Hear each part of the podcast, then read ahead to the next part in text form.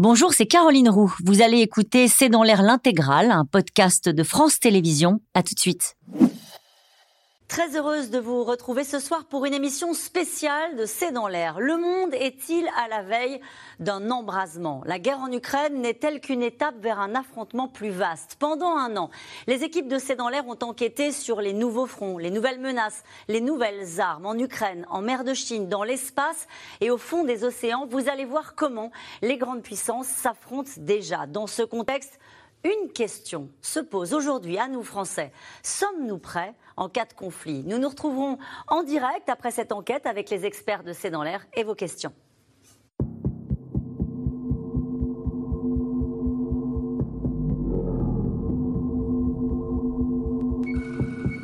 Notre monde est marqué par d'incessantes menaces balistiques. Et le champ de bataille a drastiquement changé. Il y a un deuxième impact, il y a un deuxième impact sur le général. Manœuvre de désengagement. Il y avait des essais de drones comme on n'avait jamais vu. C'était le chaos. Cela ressemble à un film catastrophe. En réalité, ces images proviennent de l'armée française. Elles ont été imaginées pour elle par une équipe de chercheurs et d'auteurs de science-fiction, la Red Team. Ce qu'on nous demandait, c'était de proposer des expériences de pensée disruptives auxquelles l'armée française n'a pas envie de penser en réalité. Je pense que c'est ça qu'ils cherchaient, c'était de mettre l'armée et ses composantes en difficulté. Sa mission, inventer les pires scénarios pour anticiper les coups de l'adversaire. Ça, c'est déjà bientôt là, on s'y prépare pas assez vite, il faut changer de braquet pour ne pas rater une rupture stratégique. Ce qu'on produit ne va pas nécessairement se réaliser, mais par contre, ce sont des scénarios plausibles. Ces scénarios auraient pu rester de la science-fiction, mais certaines de ces guerres ont déjà commencé.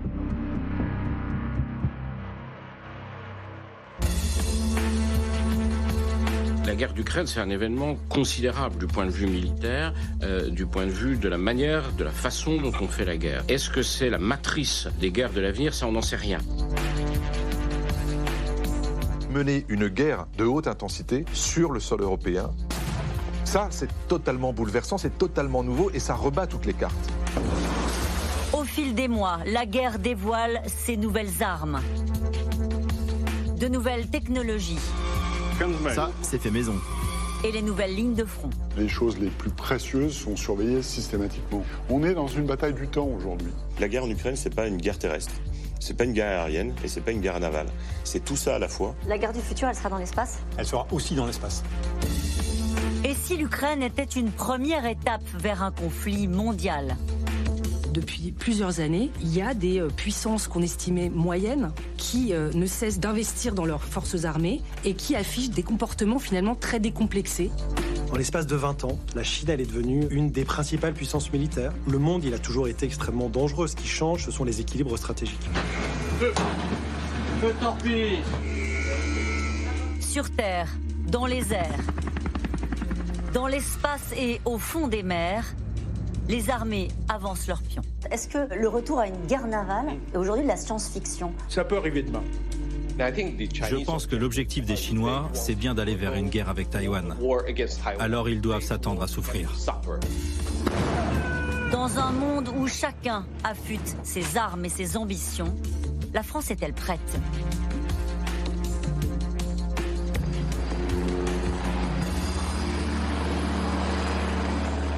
La France sera-t-elle prête pour les guerres de demain, Monsieur le Ministre? Oui, on fait tout pour.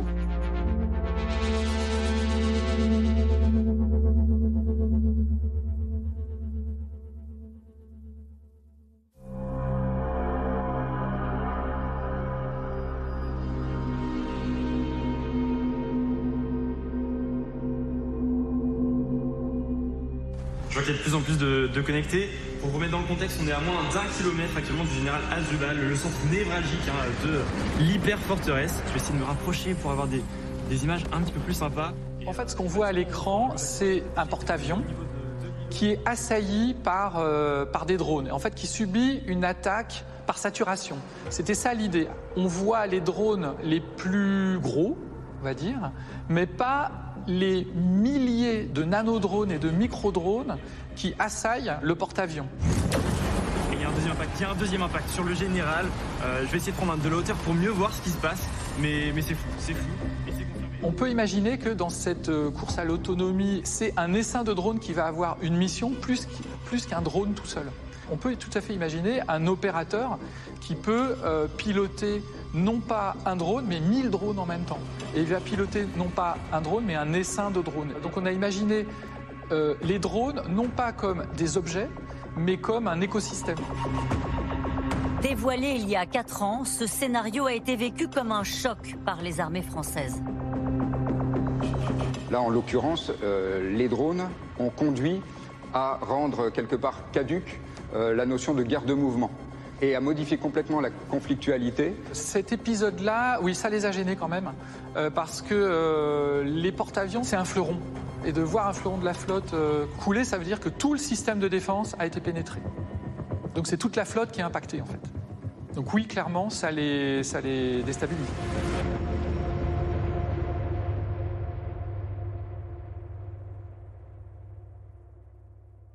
Plus d'un millier de ces joujoux ont déjà été envoyés sur la ligne de front au nom de l'armée des drones. L'armée a déjà reçu des centaines de ces bébés, des drones Mavic, des drones Matrix, des drones Kamikaze, de puissants hélicoptères d'attaque que nous avons modifiés ou fabriqués ici en Ukraine.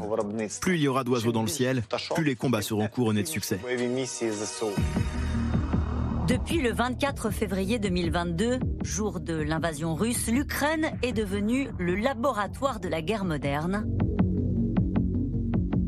et les drones, les stars du champ de bataille. Une série d'explosions a eu lieu ce matin à Moscou, la capitale du pays terroriste. Il s'agissait d'une attaque de drones et des explosions ont été entendues dans différents quartiers. À l'initiative de son ministre de la Transformation digitale, Mikhailo Fedorov, l'Ukraine dispose même officiellement de son armée de drones, composée de pilotes amateurs, de soldats chevronnés d'ingénieurs et de bricoleurs. La guerre en Ukraine, elle marque vraiment un tournant euh, dans l'usage des drones. C'est-à-dire que là, on atteint euh, un usage à échelle industrielle. Les Ukrainiens affirment utiliser 10 000 drones par mois. Pourquoi le drone a autant d'importance? C'est parce que quel que soit son rôle, que ce soit de la surveillance, de l'espionnage, de la frappe, le drone aujourd'hui permet d'apprendre le champ de bataille beaucoup plus vite qu'on ne le faisait auparavant.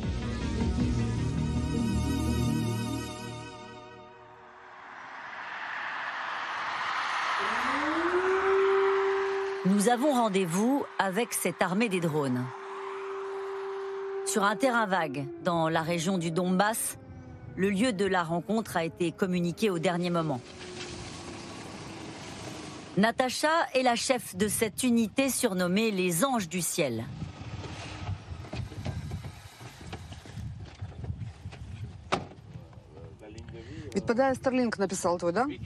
Les Russes ont plusieurs fois tenté de l'éliminer. Incroyable destin que celui de cette productrice de télévision qui, au lendemain de l'invasion, va convertir ses caméramans au pilotage des drones.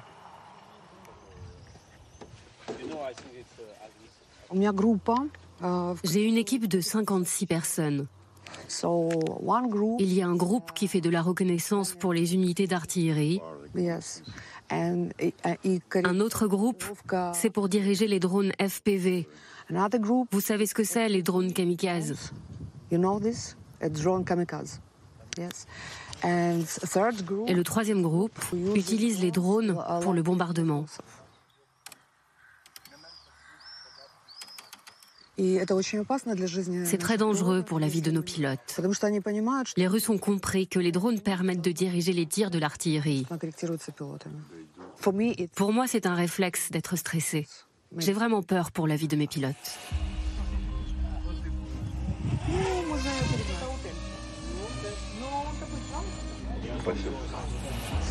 Ça, c'est du fait maison. Sur ce drone, on va y accrocher une bombe les drones, c'est un peu la star, entre guillemets, euh, du, conflit en Ukraine. C'est euh, un peu de la, guerre low cost, mais très efficace, puisque euh, ces drones permettent de reconnaître le terrain sans risquer la vie de ses propres soldats. Allez, allez, suivez-moi.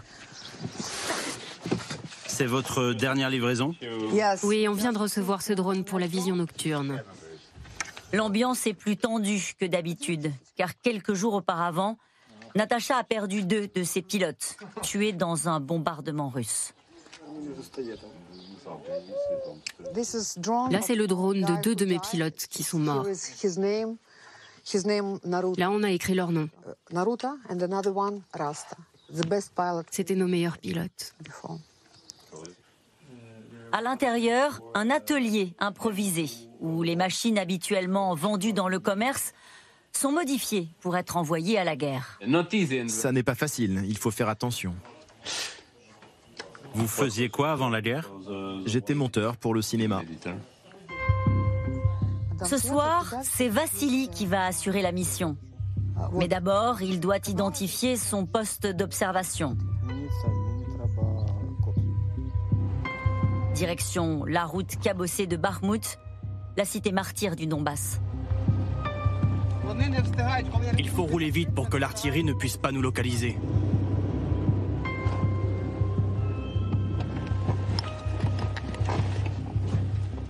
Allez la brigade, tout le monde sort.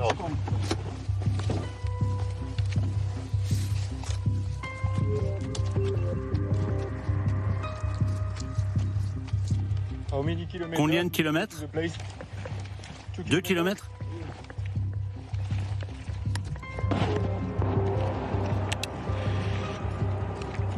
La ligne de front n'est plus qu'à quelques minutes. C'est seulement à cette distance, depuis une tranchée, que Vassili pourra envoyer son drone sur plusieurs kilomètres à l'intérieur des lignes ennemies. Il y a quelqu'un?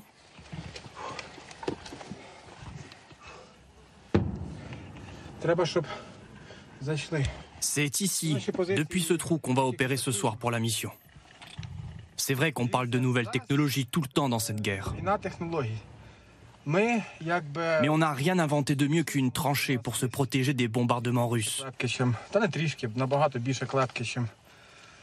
Pour ça, il n'y a pas encore de technologie pour me protéger. La guerre en Ukraine est une illustration parfaite de la complexité de la guerre au XXIe siècle. Ça vient valider les hypothèses de ceux qui pariaient sur les nouvelles technologies comme indispensables aux guerres de demain, et en même temps, ça ne vient pas du tout invalider ceux qui pensaient que la guerre c'est la guerre et que ce sera toujours euh, soldat contre soldat, tranchée, euh, tranchée face à tranchée, front contre front.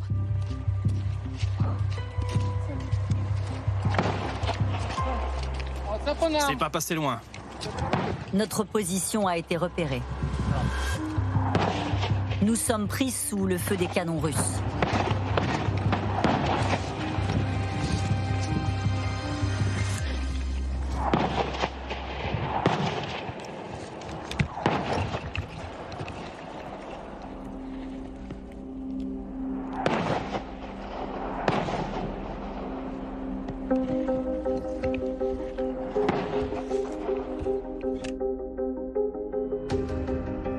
Même, Vassili sera au rendez-vous, comme prévu, depuis son poste d'observation.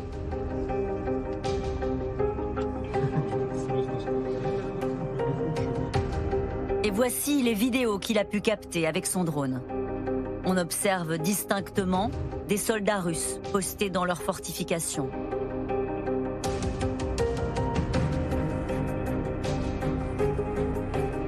On aperçoit même les faubourgs de Bakhmut, ravagés par les bombardements. Ces informations transmises par le drone arrivent directement sur la tablette de Volodymyr. Il dirige une unité d'artillerie. Là, on est approximativement à 4 km de la ligne de front. L'armée russe vient tout juste de frapper cette maison.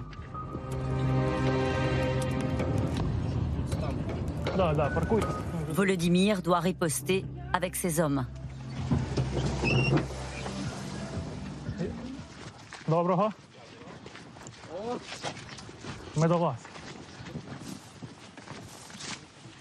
Leur arme, ce mortier de 120 mm fourni par la France. Les munitions, elles, sont au compte-gouttes. C'est seulement leur quatrième tir de la journée.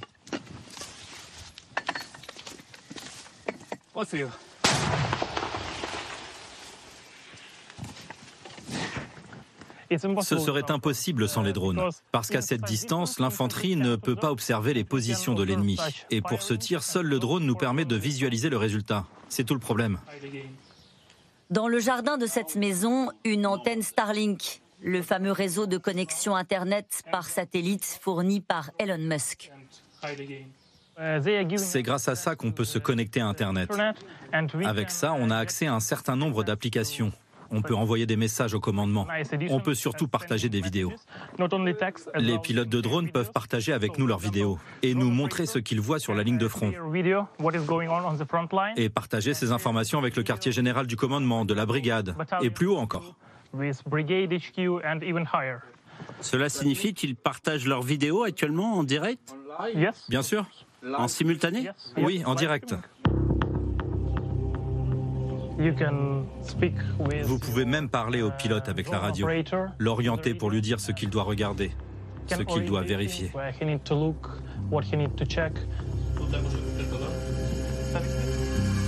L'usage de Starlink leur a permis de rétablir des communications sécurisées et ils l'utilisent encore aujourd'hui. Une compagnie privée comme Starlink, enfin, son aide à l'Ukraine a été remarquable, mais pèse toujours cette menace hein, avec le privé euh, que euh, le service peut s'arrêter du jour au lendemain. C'est vrai que c'était dingue d'avoir ça dès le début de la guerre, de disposer d'un système comme ça. Depuis, on a encore amélioré le système, un peu plus chaque semaine.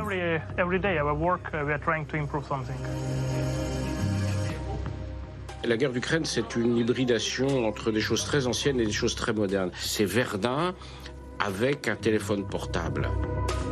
Cette ligne de front qui va euh, du nord-est de l'Ukraine quasiment jusqu'au sud, sans les drones, il aurait été très difficile de la tenir. Depuis la fin de la guerre froide, les armées occidentales avaient la tranquillité. Ils n'avaient rien au-dessus d'eux. Ils n'avaient pas de menace au-dessus d'eux. Tout ça, c'est fini. Maintenant, une force terrestre qui s'engage quelque part, elle a besoin d'un dôme au-dessus de sa tête. La présence de drones, ça, crée, si vous voulez, une pression permanente. Et on le voit en Ukraine de temps en temps quand il y a des vidéos. Les gens regardent dans l'air. En Ukraine, cette terreur venue du ciel porte un nom.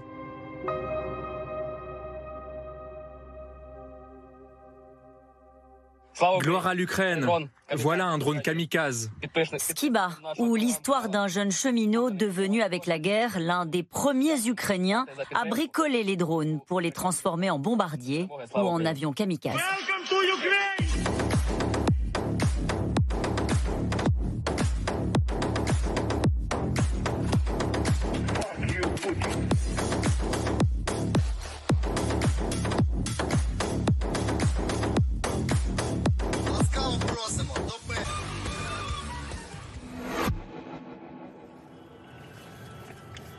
Dans un village détruit, à seulement quelques kilomètres du front, nous avons retrouvé la trace de Skiba dans son laboratoire.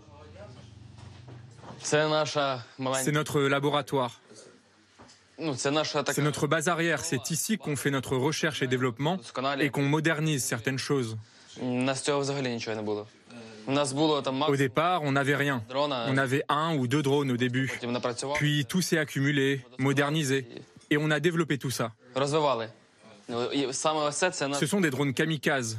Vous avez des cibles, vous volez et vous les détruisez.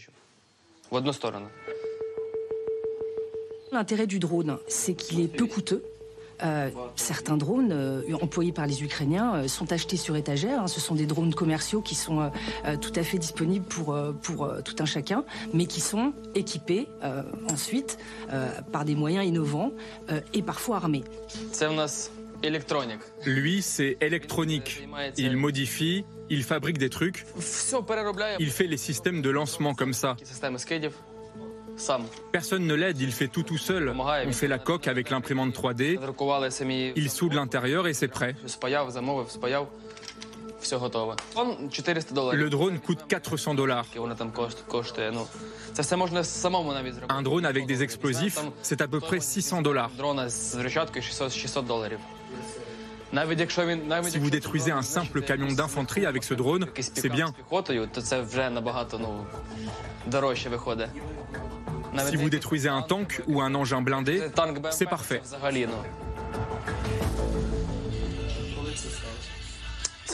C'était il y a deux mois, peut-être trois. Je ne me rappelle pas précisément.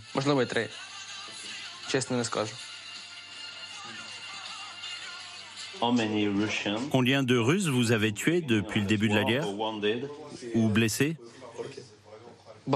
Beaucoup. Je ne peux pas le dire précisément, mais beaucoup. Skiba veut rester discret, mais ses victimes se compteraient par centaines. Cette guerre sera gagnée par la technologie. C'est une évidence depuis le début de la guerre. Le drone, c'est à la fois la guerre du riche et la guerre du pauvre.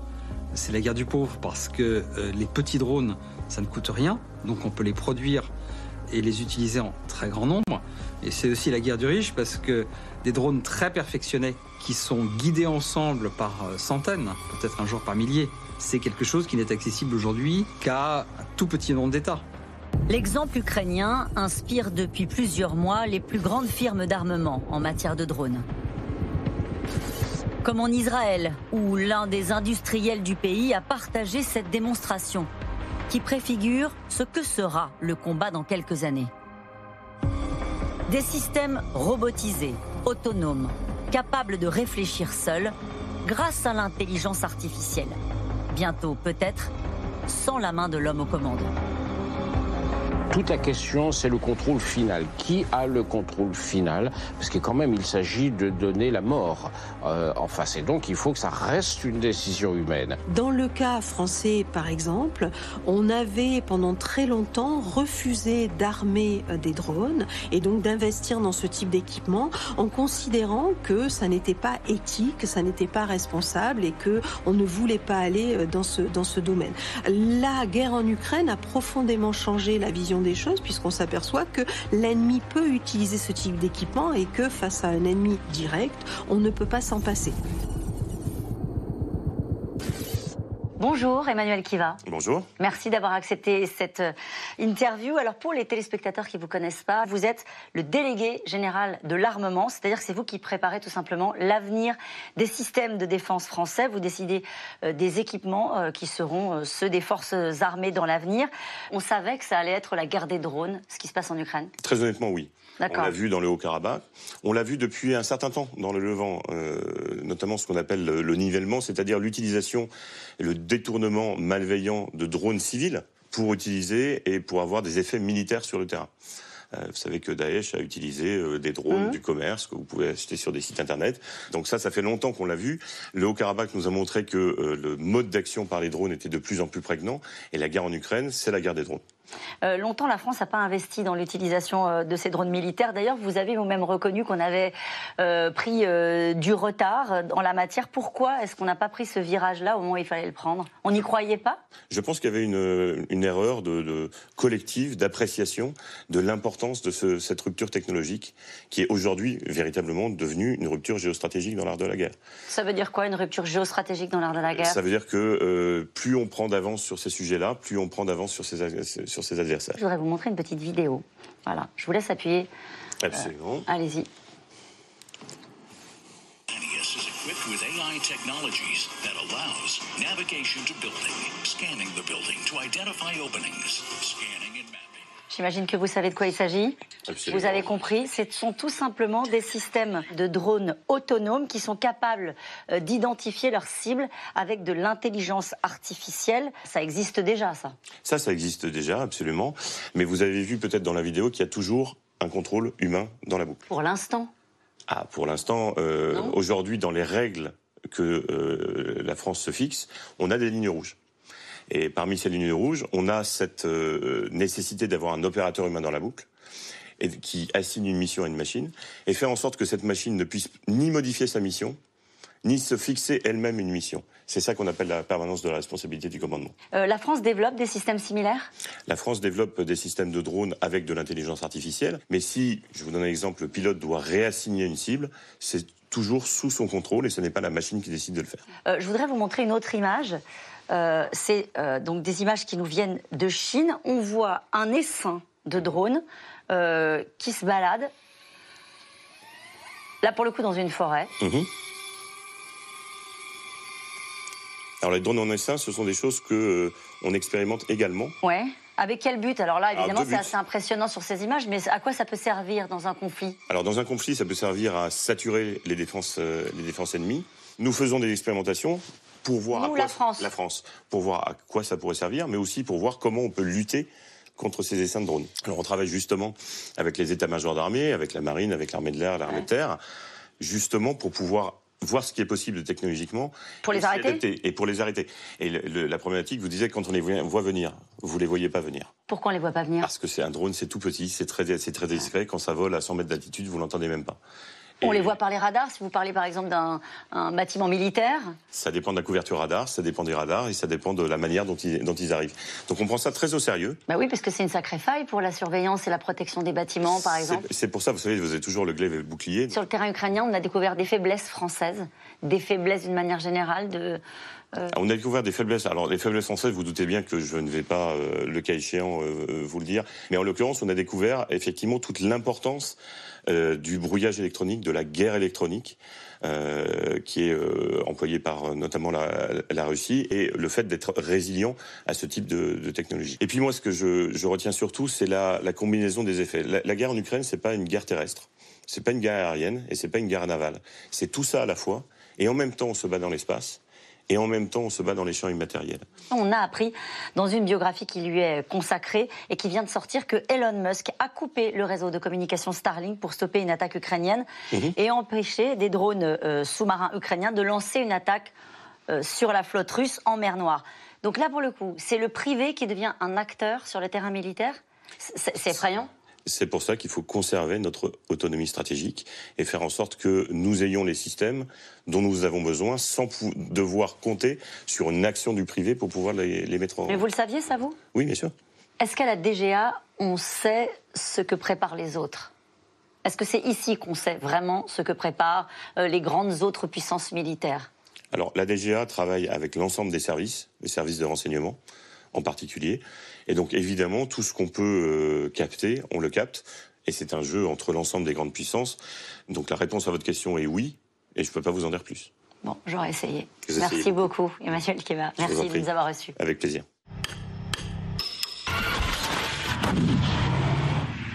L'armée française a-t-elle pris du retard sur ses adversaires? Est-elle prête pour faire face aux nouvelles formes de guerre?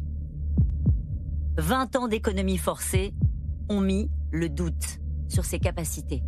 La guerre en Ukraine a fait l'effet d'un électrochoc. Elle a provoqué finalement une espèce de réveil stratégique des Européens.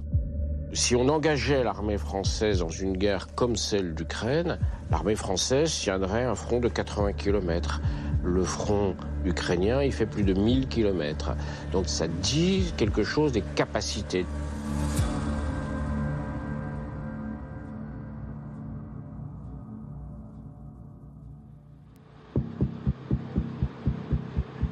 Ce jeudi matin, dans le froid de l'automne, l'armée de terre organise une présentation très médiatique. L'occasion de tenter de faire taire les critiques. La présentation dynamique à laquelle vous allez assister depuis la tribune s'articulera autour de trois tableaux qui auront la particularité de se dérouler au même moment mais sur des théâtres d'opérations différents. L'armée expose ici ses nouveaux équipements, notamment ses drones et ses engins blindés.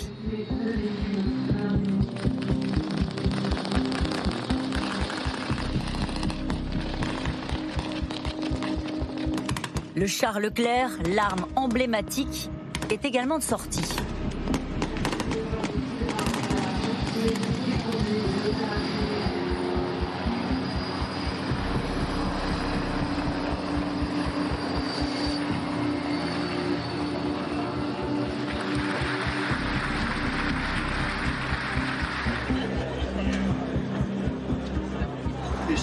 Face aux polémiques, le général Schill, chef d'état-major de l'armée de terre, est à la manœuvre. Si l'armée française était déployée dans un engagement majeur de haute intensité comme en Ukraine, elle pourrait tenir un front de 80 km, pas plus. On parle de chiffres qui font peur. Alors, je, pense que la, cette question, je ne veux pas critiquer frontalement euh, ceux qui ont écrit ça, je pense que cette question, pour moi, elle n'a pas beaucoup de sens sur le plan stratégique déjà. L'armée de terre française, n'ayez pas de doute, partira mener les combats qui sont euh, nécessaires avec les moyens qu'elle a aujourd'hui. Ces moyens, ils sont moins bien que ceux qu'on aimerait avoir dans quelques années parce qu'il y avait une modernisation courte. Oui, mais nous partirons avec ces moyens. Merci beaucoup. Merci, à tous. Il faut rappeler que l'armée française, depuis 30 ans, elle est taillée sur mesure pour faire du contre-terrorisme. Depuis, on a complètement changé de logiciel. Et, donc effectivement, les armées doivent s'adapter, mais cette transformation est violente. Une guerre qu'on n'avait pas vraiment vu venir, d'une intensité telle, d'une longueur telle euh, qu'elle remet en cause tous les schémas euh, préétablis, nécessitait de s'entraîner différemment. Jamais l'armée française, depuis la fin de la guerre froide, n'avait organisé sur son sol un exercice militaire de cette ampleur. Nom de code de l'opération, Orion. Au programme, quatre mois d'entraînement à la guerre, dite de haute intensité. Aviation, marine nationale, véhicules blindés et espace. Toutes les branches des armées françaises sont mobilisées. Et en cette fin avril, pour l'affrontement final contre un ennemi imaginaire, 12 000 hommes ont été déployés sur le terrain. Cet exercice Orion, euh, de très grande ampleur, était là pour envoyer un message, pour dire que la France se prépare activement à un conflit majeur combien on est capable d'amener d'hommes, de matériel, de munitions, de carburant, d'hôpitaux pour soigner les blessés, d'essence pour faire fonctionner les véhicules. C'est la question essentielle de toutes les guerres modernes. Alors nous, on est surpris. On avait un peu oublié ça parce que ça faisait quelques années qu'on faisait des petites guerres, des petites guerres expéditionnaires en engageant 5000 hommes, euh, guerre plus. Et là, tout d'un coup, on voit quelque chose de plus massif se mettre en place. Et qui dit masse, dit logistique. Et on constate qu'on n'était pas formaté pour ça.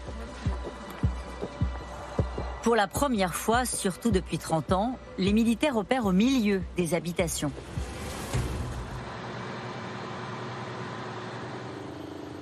Trois escadrons de chars Leclerc ont été déployés.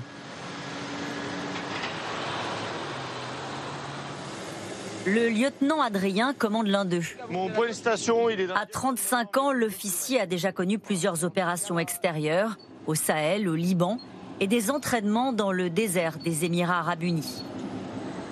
Mais il n'a encore jamais eu à conduire son char dans les conditions d'une guerre. Non, j'ai jamais été amené à, ouvrir le feu euh, de manière opérationnelle. Après, je l'ai fait euh, à l'entraînement, mais à aucun moment je n'ai ouvert le feu sur quoi que ce soit. L'entraînement, tous les jours, nous amène à être psychologiquement et physiquement prêts pour cela et euh, dans notre métier d'être prêts complètement.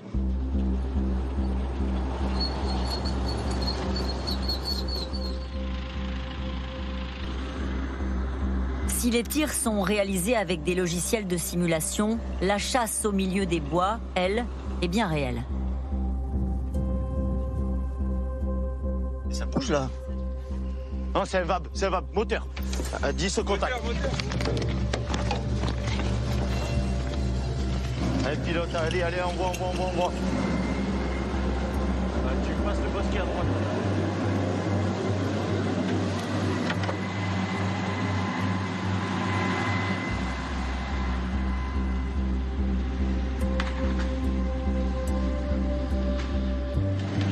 À 10 depuis euh, de ma, position euh, voie de Valencher. J'ai détruit un gaz tigre avec personnel à l'intérieur et un BMP2 avec l'ensemble du groupe de fantassins. Les noms des cibles désignent des véhicules utilisés habituellement par l'armée russe. Information par euh, destruction des deux des 112 et du BMP2, hauteur 426, euh, confirmé. Indice correct.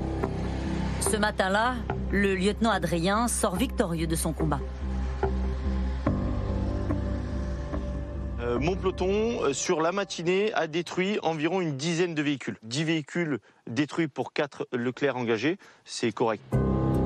Le soldat se félicite de ses victoires. En revanche, silence du commandement sur le nombre de soldats tués ou de blessés, le nombre de véhicules détruits ou en panne, la quantité de munitions tirées sur l'ensemble de l'exercice. Officiellement, ces chiffres sont classifiés et ne seront jamais communiqués. Problème char, je coupe tout, je relance. Ce matin-là, pour le lieutenant Adrien, le combat s'arrête là. TM, défaut mécanique, démarrage interdit uh. Ok, tourelle midi au PRM. Problème, euh, sur mon char, je ne suis plus en mesure d'effectuer la mission.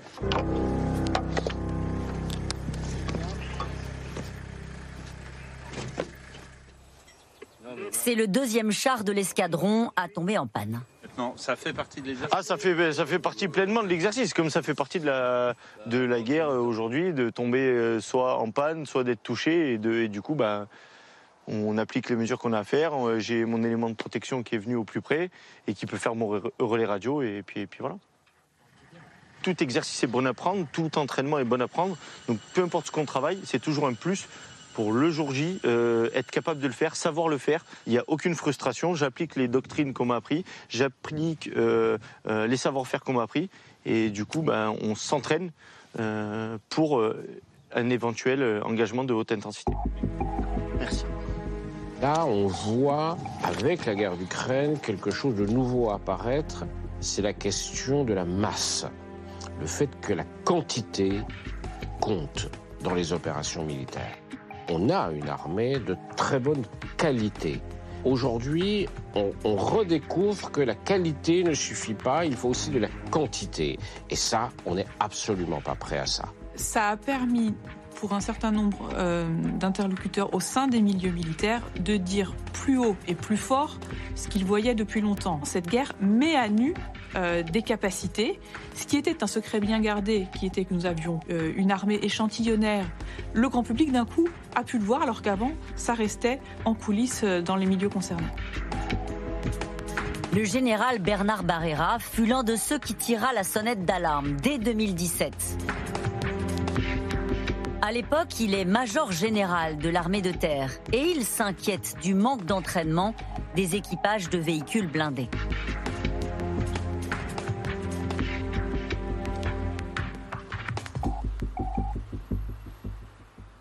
En 2017-2018, un pilote de char euh, Leclerc, il, était au banc de son char 50 heures par an. un pilote de char euh, avait 4 fois moins d'heures qu'un pilote de Rafale, de Mirage ou d'hélicoptère. 4 fois moins d'heures. Donc on a, fixé des normes euh, à partir d'un constat qui était catastrophique. Idéalement, il aurait fallu placer les véhicules pratiquement à 200 heures idéalement, parce qu'avec 200 heures, là, vous faites euh, plusieurs semaines de terrain, vous pouvez aller euh, faire des manœuvres, vous pouvez vous entraîner au niveau du section, la peloton, de la... Mais non. Financièrement... Mais financièrement, c'était intenable. C'était intenable. Faute de budget, le général n'obtiendra pas les 200 heures d'entraînement requises pour un pilote de char. Il devra se contenter d'une norme moins ambitieuse de 106 heures. De mémoire, en 2017-18, on devait avoir 400-500 millions d'euros. En mettant ces normes, on a déjà fixé une barre qui pratiquement montait de 500 à 900 millions d'euros. À ce jour, aucune de ces normes n'a jamais été atteinte. Lorsque vous avez les hélicoptères qu'il faut, les hommes qu'il faut, les armes qu'il faut pour pouvoir vous battre sur le terrain, mais que les appareils sont en panne pour certains et que vous n'avez pas autant de munitions pour les armes légères ou pour les armes lourdes, à ce moment-là, vous êtes en seuil critique. Les munitions, c'est l'autre tabou des armées françaises. La guerre en Ukraine a révélé les lourdes conséquences des choix stratégiques du passé. Nous avons fait une baie d'une France dans l'action, pas uniquement dans les qui se rappelle encore de cette visite du ministre de la Défense, Jean-Yves Le Drian, un jour de mars 2017, pour annoncer la création d'une filiale de munitions françaises.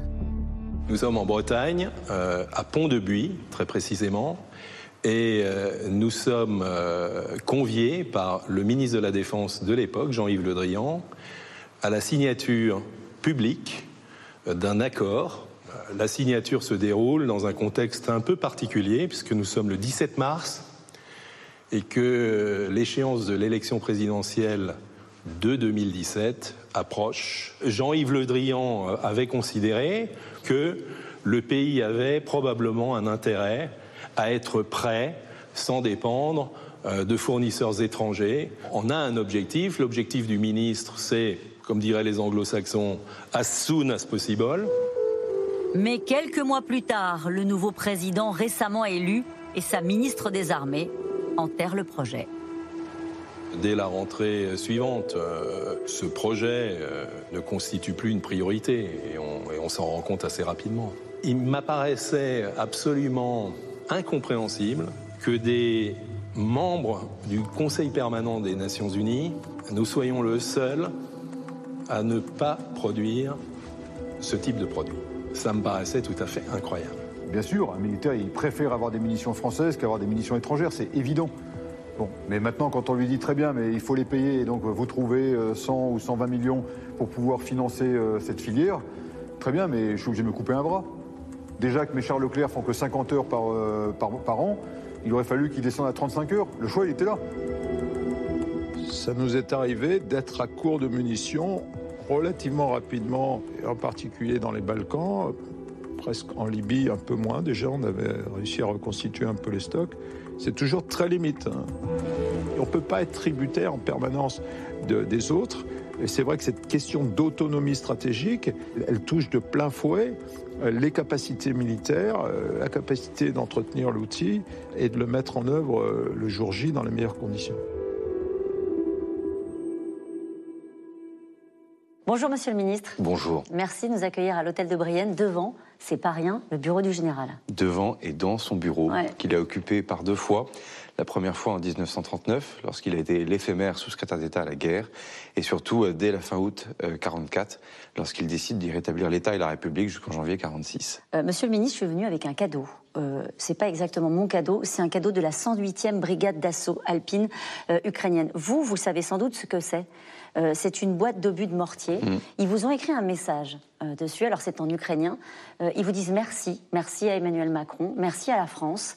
Euh, mais ils réclament davantage de munitions. Si vous pouviez leur répondre là, par notre intermédiaire, la vérité, c'est qu'on ne peut pas leur en donner d'autres.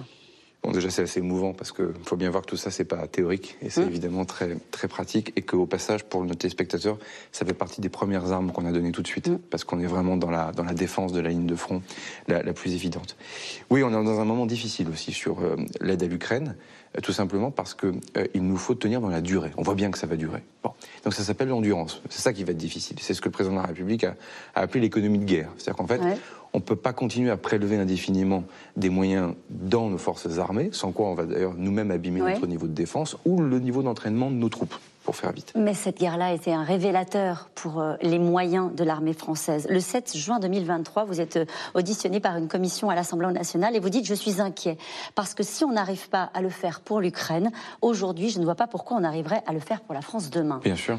C'est-à-dire qu'à ce moment-là, vous, êtes arrivé il n'y a pas si longtemps, vous découvrez qu'en fait, on ne les a pas, les munitions. Alors en fait, je me permets d'être précis sur deux points. Mhm. Un, déjà, beaucoup de sottises ont circulé, comme quoi l'armée française pourrait tenir seulement 15 jours. Oui, c'est faux.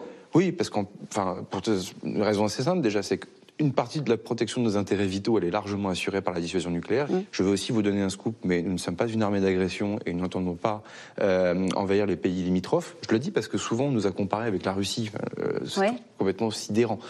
En revanche, notre vraie difficulté, c'est quand on intervient chez les autres. Voilà. Vous avez un pays allié qui est déstabilisé, vous mettez des troupes euh, dans un schéma durci, et là, on se dit, mais combien de temps on peut tenir? C'est la véritable question. Oui, parce que vous dites, on n'est pas une armée d'agression, mais est-ce qu'on peut se défendre? C'est ça qu'ont entendu les Français. On peut se défendre.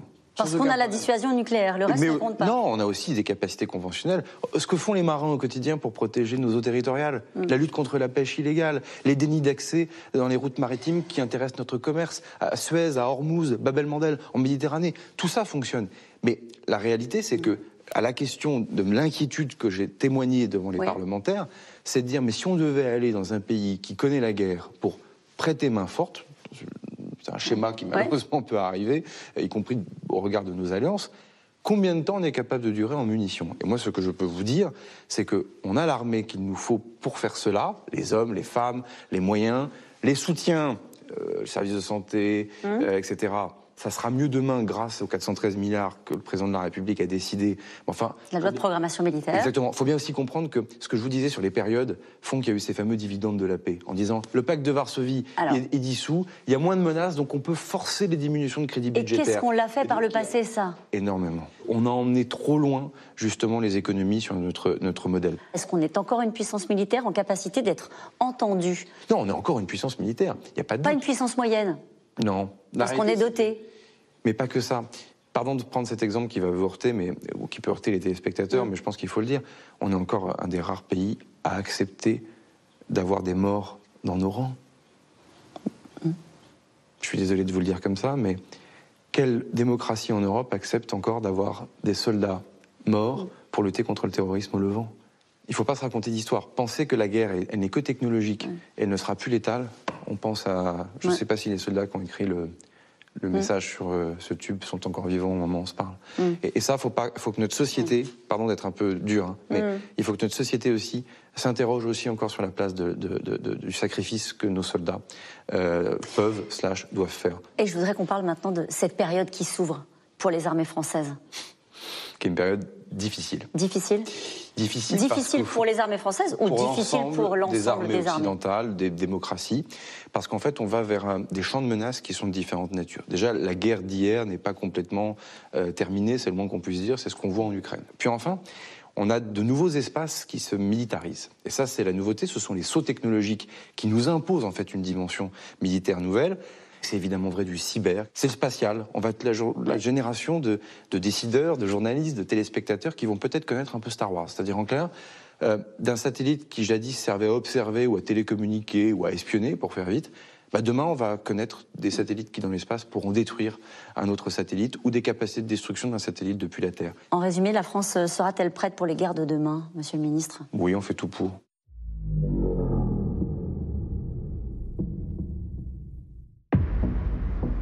Je suis en plein Conseil des ministres. Quand on vient m'alerter d'une situation d'urgence. Le 6 juin, tous nos satellites de communication ont été mis à l'arrêt, ce qui a fait dévier nos vaisseaux cargo de leur trajectoire. Il était clair qu'il s'agissait d'un acte de sabotage. L'espace sera-t-il le champ de bataille du 21e siècle? C'est l'une des prophéties annoncées par les auteurs de la Red Team. Ce qu'on a voulu raconter, c'est qu'on commence à exploiter la ceinture d'astéroïdes qui se trouve entre Mars et Jupiter et que ces nouvelles ressources vont remettre en cause l'équilibre géostratégique et géopolitique de la Terre. Donc ça va ajouter une couche de, conflictualité à la fois dans l'espace, mais aussi sur Terre. Et donc ça va polariser euh, les, les grandes puissances du futur. Et dans ce futur, l'espace est désormais aux mains de sociétés privées qui s'affrontent pour le contrôle des richesses les auteurs ont, su l'aborder avec des angles euh, qui, nous interpellent, euh, le côté juridique de, l'espace et la, différence de perception des niveaux de conflictualité entre une action dans l'espace et une action sur Terre. L'espace, c'est un milieu qui est essentiellement hostile, hostile à la vie, hostile à l'homme, et finalement, euh, l'espace appartient aux machines. Ce qu'on met en scène, c'est une guerre de machines, en réalité.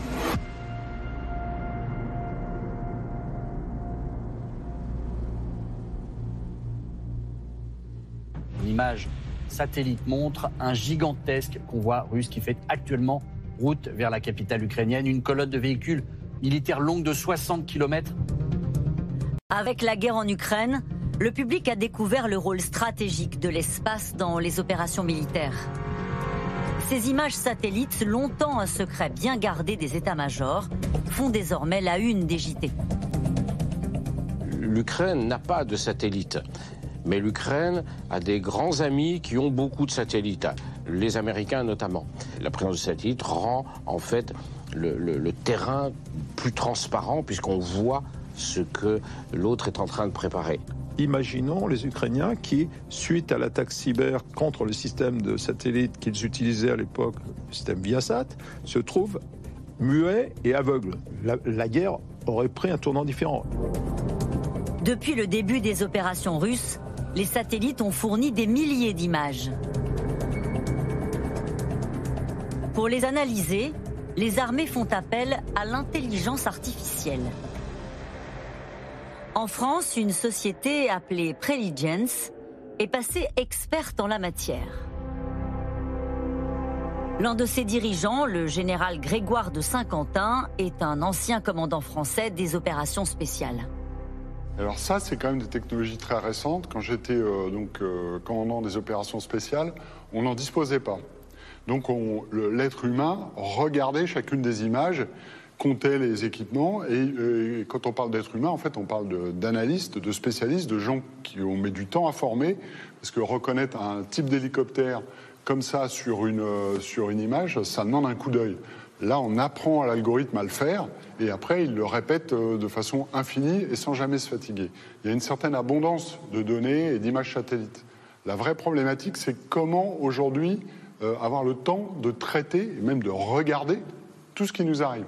Sachant qu'on a beaucoup d'images satellites, on peut comprendre beaucoup à condition de pouvoir traiter beaucoup.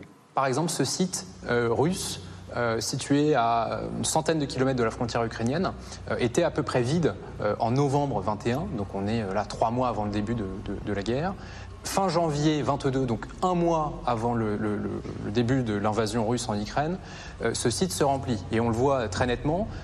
ici, vous avez des détections de blindés, des détections de matériel militaire. Et si je me déplace deux semaines plus tard, à mi-février 2022, simplement euh, dix jours avant le, début des hostilités, eh bien en fait, les troupes russes ont commencé leur mouvement. Ce sont les détections qui nous le disent. Vous voyez ici la, décroissance euh, du nombre de, véhicules sur l'emprise. Et enfin, une fois que euh, la guerre a commencé, eh bien, le site est tout simplement vide parce que les blindés que nous avons vus sont désormais probablement sur le front en Ukraine. Ça veut dire qu'on savait avant? Euh, Ça veut dire que oui, on savait avant à partir du moment où on a la photo. Euh, donc il faut surveiller, il faut mettre en surveillance un certain nombre de sites. Il faut avoir suffisamment de ce qu'on appelle dans notre jargon de capteurs. En l'occurrence, là, c'est des satellites d'observation. Mais globalement, euh, les, les, choses les plus précieuses sont surveillées systématiquement. Quand vous voyez qu'aujourd'hui les satellites sont tellement précis qu'ils sont capables de vous montrer ce qu'il y a sur une plaque d'immatriculation, depuis l'espace, vous avez tous les renseignements qui vous sont nécessaires. Ce n'est pas que rien n'échappe, c'est que si on le veut, rien ne peut nous échapper. Quand euh, Vladimir Poutine euh, agite le chiffon rouge du nucléaire, souvent, enfin d'ailleurs à chaque fois, les États-Unis euh, se veulent un peu rassurants en disant nous n'avons constaté aucun changement de posture, etc. Qu'est-ce qui leur permet de dire ça? C'est le renseignement d'origine satellitaire les gens qui nous surveillent, ils surveillent aussi nos bases aériennes et nos ports, bien sûr. Et l'idée aujourd'hui, c'est de savoir en permanence ce qui se passe euh, aux quatre coins du globe et le plus, le plus vite possible. On est dans une bataille du temps aujourd'hui.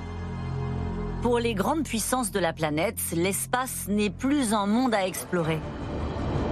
C'est un univers à conquérir. À 550 km au-dessus de nos têtes, une armada de satellites civils et militaires se met en place à un rythme effréné. Ces quatre dernières années, le monde a installé plus de satellites qu'en 50 ans d'histoire spatiale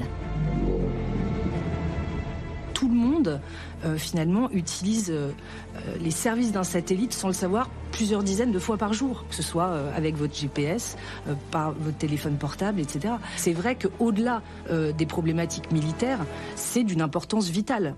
De là-haut, vous êtes dans une position quelque part de domination en réalité. Hein. Depuis quelques années, Washington, leader incontesté de l'espace, est concurrencé par une autre nation,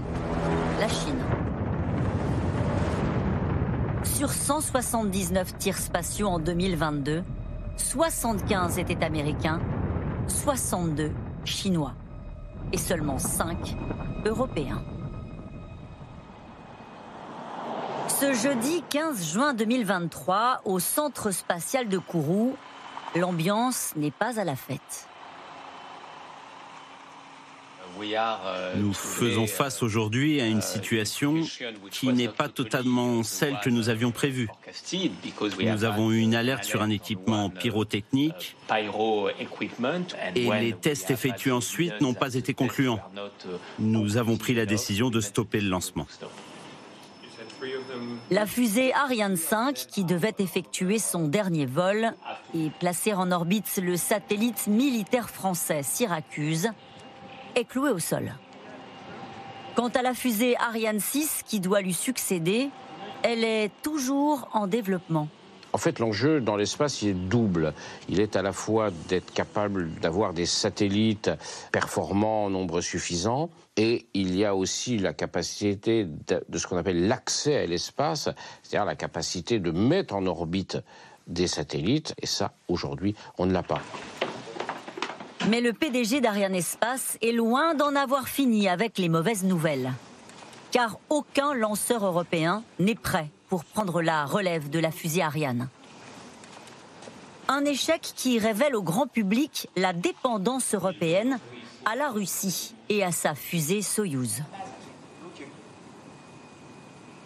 Pendant 20 ans, on s'est appuyé sur Soyouz, euh, Soyouz dans le cadre d'une coopération avec la Russie. Et nous avions besoin de Soyouz pour déployer tous nos satellites. On a déployé l'essentiel des Galiléo avec Soyouz. En revanche, ce que nous n'avions pas anticipé, c'est que la Russie allait envahir l'Ukraine et que ce qui aurait dû s'arrêter en 2023 ou en 2024 s'est brutalement arrêté. Ça a laissé 11 missions sans lanceur. Donc pour nous, la fin de Soyouz dans ces conditions-là, c'est une épreuve. La fin de Soyouz, nous l'avions préparée, mais la guerre en Ukraine a donné à la fin de cette coopération un visage qui n'était pas du tout celui que nous aurions souhaité.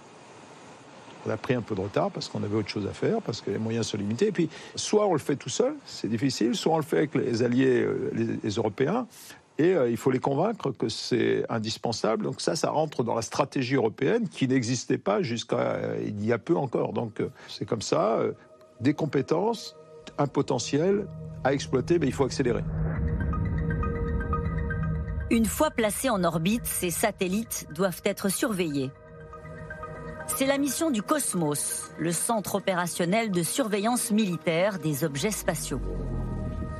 24 heures sur 24, 7 jours sur 7. À la tête de cette unité confidentielle, le lieutenant-colonel Clément. Ces soldats surveillent 179 satellites français, dont une dizaine sont à usage militaire.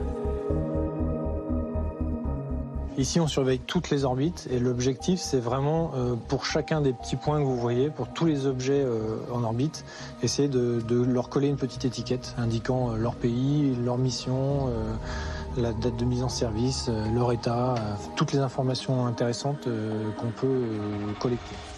Alors cette cartographie, le premier intérêt, c'est tout d'abord de protéger nos propres moyens, voir s'il y a un risque ou une menace qui pourrait porter sur un de nos satellites militaires ou d'intérêt militaire ou national.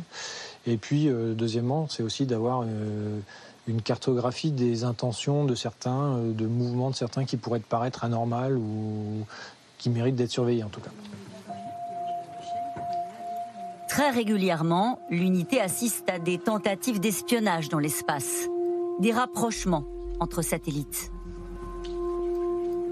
Donc en fait, ce qu'on observe en, bleu, c'est la, trajectoire de l'orbite d'un satellite américain. Euh, et en fait, euh, ce qu'on observe en rouge, c'est un satellite russe qui a été lancé euh, quelques mois plus tard et placé sur une orbite qui sciemment est très proche de l'orbite américaine initiale.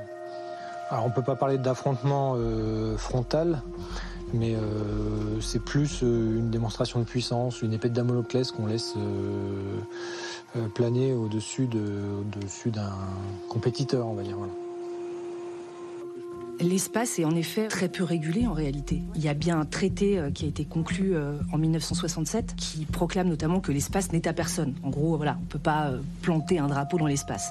Euh, néanmoins, il n'y a pas de règles en fait qui définissent ce qu'on a le droit de faire ou pas. Donc c'est un vrai problème. Dans ces conditions, dans l'espace, tous les coups sont permis. Ce 15 novembre 2021, à 800 km de Moscou, l'armée russe étreine sa nouvelle arme appelée Noudol. Un tir suivi en direct dans les capitales occidentales par les militaires et les scientifiques.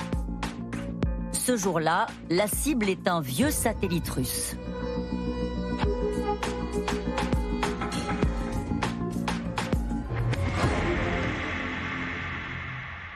Savions que les Russes conduisaient des essais. Donc il y avait eu déjà une petite douzaine d'essais, infructueux jusqu'à présent. Et donc on était euh, alertés sur le développement de ce programme et on surveillait évidemment l'activité des Russes dans ce domaine. Un test anti-satellite, c'est toujours source de, stress pour qui étudie la structure de l'ensemble de la population des débris spatiaux, parce que euh, potentiellement, ça va représenter une hausse importante du nombre de débris catalogués. Ces débris engendrés par l'explosion vont semer une vague de chaos dans l'espace. Ils menacent directement les occupants de la Station spatiale internationale. We were recently informed of a satellite breakup and uh, need to have you guys uh, start reviewing the safe haven procedure. La collision sera finalement évitée. Mais l'avertissement russe, lui, a été reçu 5 sur 5. Il y a d'abord une affirmation de puissance. Il y a un message politique qui est envoyé, qui est, vous voyez, je dispose d'un moyen de destruction de satellites. Avec ce moyen, je peux attaquer des infrastructures spatiales qui vous sont utiles, qui vous sont indispensables, pour vos opérations militaires. Les Russes sont beaucoup moins dépendants aujourd'hui de l'espace que ne le sont les Américains et les Occidentaux. Plus d'images météo, plus, euh, plus d'Internet au débit, euh, plus de télécommunications faciles, une vie sans satellite fonctionnelle, une vie sans espace aujourd'hui, euh, on ne peut plus envisager, je pense. Il y a aussi une façon de dire, je suis prêt à perdre le bénéfice de l'espace, mais j'y perdrai moins que vous. C'est la Chine qui a ouvert le bal en 2007 avec un tir anti-satellite réussi. Les États-Unis ont également euh, réalisé ce type de tir, ainsi que la Russie et l'Inde. Le domaine de l'espace, c'est un marqueur de puissance. Et aujourd'hui, si vous voulez compter parmi les principales puissances militaires du monde, vous devez être fort dans l'espace.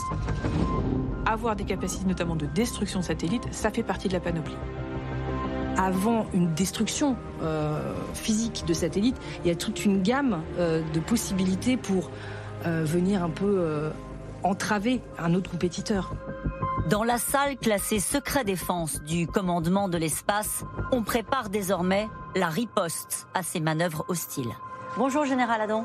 Bonjour Caroline. Vous avez des images à nous montrer?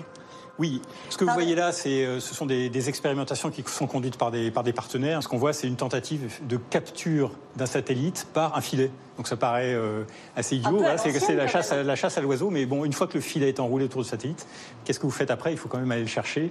Euh, nos, compétiteurs, généralement, sont assez avares de ce type d'images.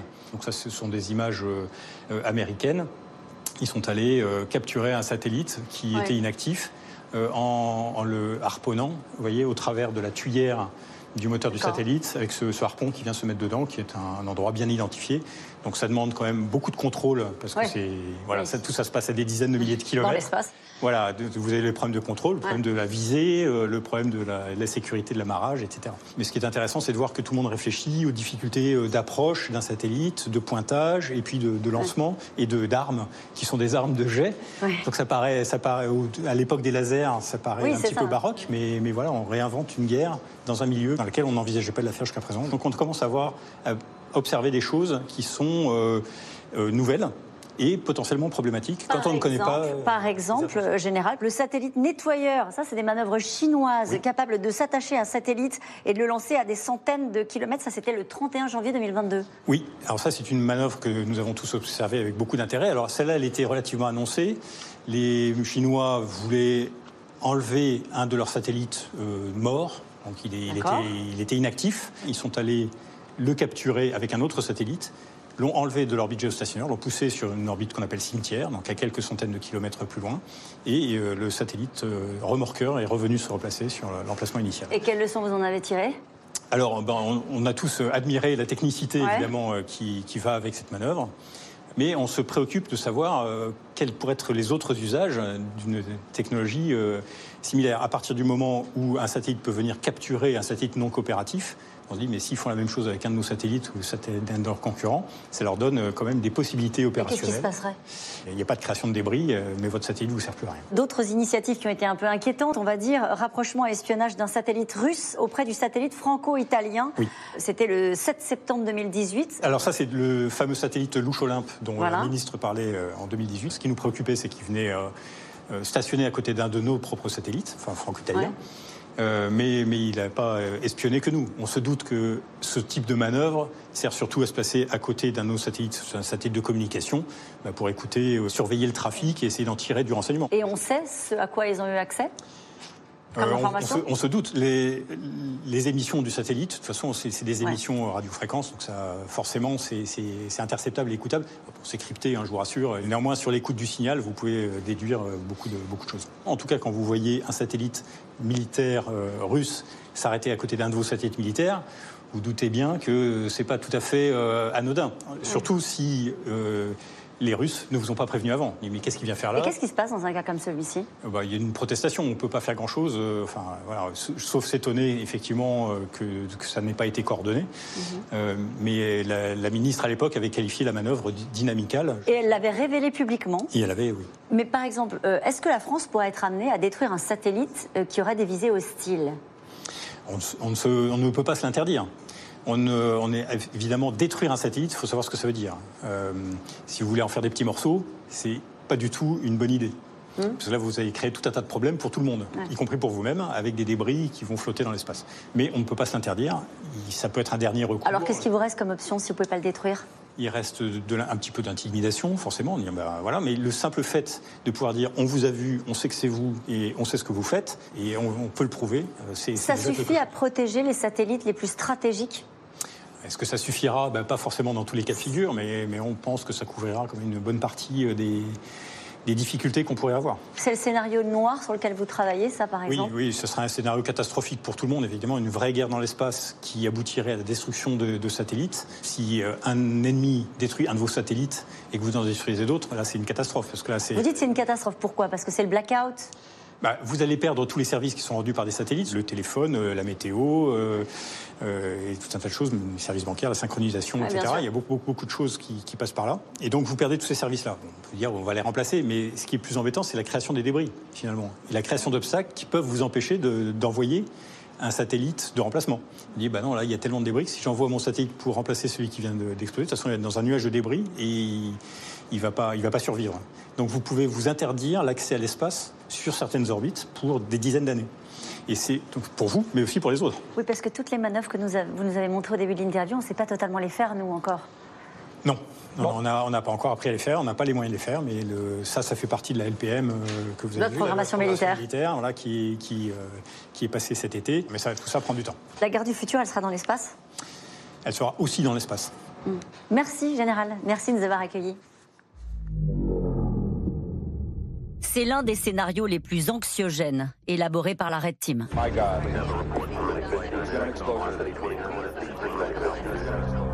Dans un monde en plein chaos, ravagé par la montée des eaux, une armée de pirates attaque la base spatiale de Kourou. Ces mercenaires disposent d'une flotte de sous-marins et de drones de nouvelle génération. Y avait cette idée effectivement qu'une population pouvait s'attaquer à euh, un projet d'envergure planétaire. Avec 5000 canaux rapides, j'ai attaqué et filmé ce que vos gouvernements ne voulaient pas laisser voir. Et je l'ai montré au monde entier. La piraterie du futur, c'est forcément une piraterie qui euh, comprend à la fois une composante maritime, mais aussi une composante cyber. Il y a certains axes qu'on n'a peut-être pas vus, sur lesquels on ne se prépare pas, sur lesquels on se prépare mal, sur lesquels on ne se prépare pas assez vite. Moi, j'étais très frappé lors du dernier entretien que j'ai eu avec l'ancien patron de Naval Group, qui m'expliquait qu'il y avait une très grande probabilité pour que la prochaine guerre soit navale.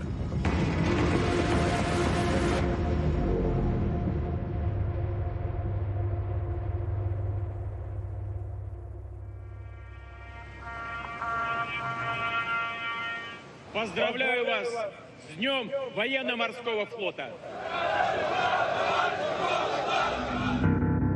Depuis 1982 et la guerre des Malouines, le monde n'a plus connu de bataille sur les mers. Pourtant, l'idée d'une guerre navale est bien de retour.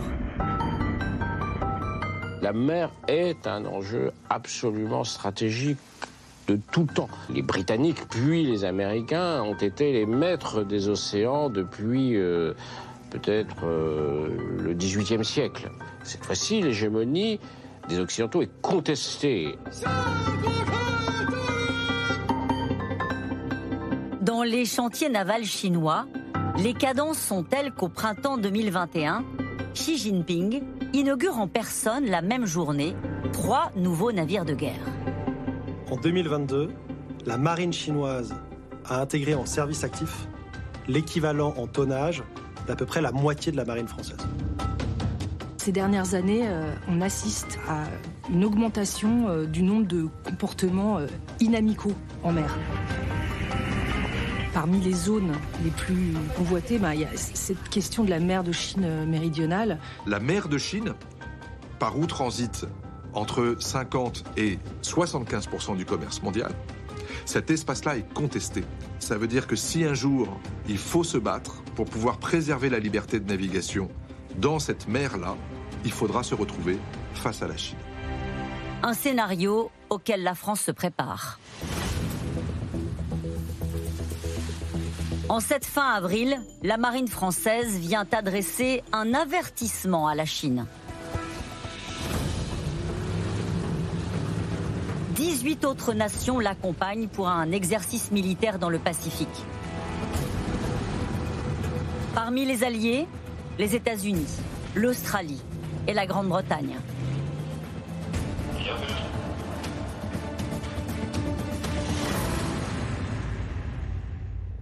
À cette occasion, la France a déployé sur place le Dixmude, l'un de ses trois porte-hélicoptères. Aux commandes de ce géant de 65 mètres de haut, le capitaine de vaisseau Emmanuel Mocard. Aujourd'hui, il y a un véritable enjeu à protéger, par exemple pour la France, notre zone économique exclusive. D'où notre présence d'ailleurs, comme je le disais tout à l'heure, dans les territoires d'outre-mer, pour s'assurer que ces zones soient pleinement surveillées, parce qu'une zone qui n'est pas surveillée est un jour pillée, et ce qui est pillé est un jour contesté. Ici, c'est bien à l'hypothèse d'une nouvelle guerre sur les mers que ces élèves officiers se préparent.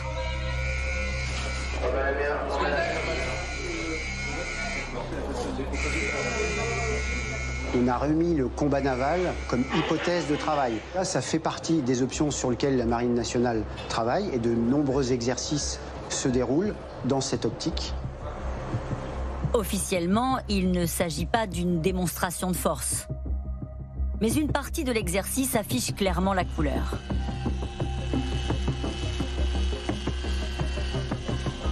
Aujourd'hui, la France se prépare, avec ses alliés, à débarquer sur une île du Pacifique la route côtière essaie de faire un, balayage de cette route-là pour voir si on a des choses.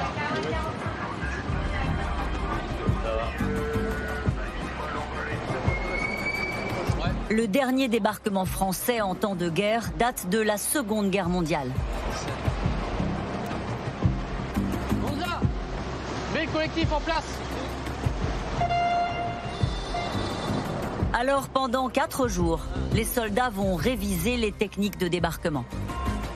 La France reste un des rares pays qui a la capacité d'agir de manière significative très loin de son territoire métropolitain, même si nos moyens sont très loin d'être ceux euh, des Américains euh, ou des Chinois naturellement. Du point de vue de la Chine, la France n'est pas aujourd'hui une grande puissance. C'est une puissance plus importante que d'autres, notamment parce que c'est avant tout une puissance nucléaire, et par rapport aux États-Unis, voire même par rapport à la marine japonaise.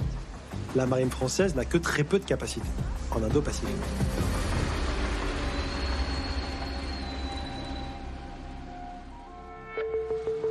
Pour se refaire une place sur les océans, la France a modernisé en urgence plusieurs frégates de combat comme le Lafayette, lancé en 1992 et depuis peu équipé de nouvelles technologies.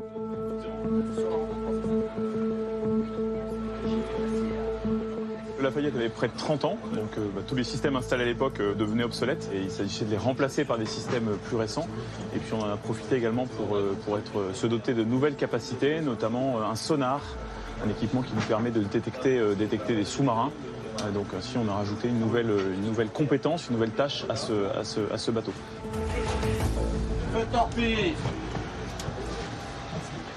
parti La chasse aux sous-marins, c'est la nouvelle obsession.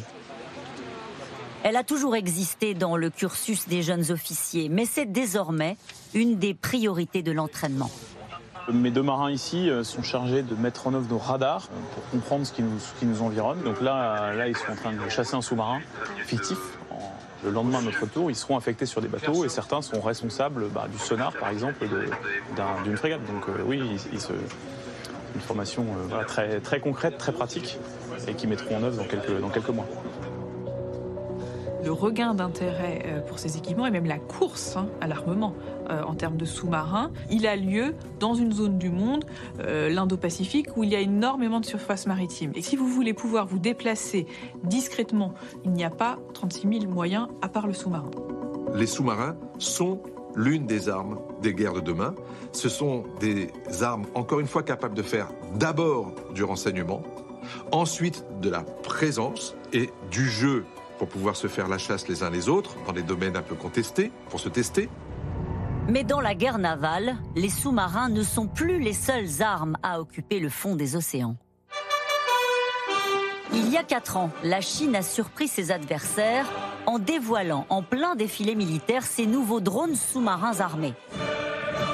Depuis, chaque nation tente de se doter de son propre modèle. Les fonds marins, on les connaît très mal en fait. Euh, ils ont en moyenne euh, de 3800 euh, mètres de profondeur et on ne connaît véritablement bien que 20% des fonds marins dans le monde. Il faut bien imaginer que l'essentiel, 99% du trafic Internet passe par des câbles et que ces câbles, ils sont en partie sous-marins.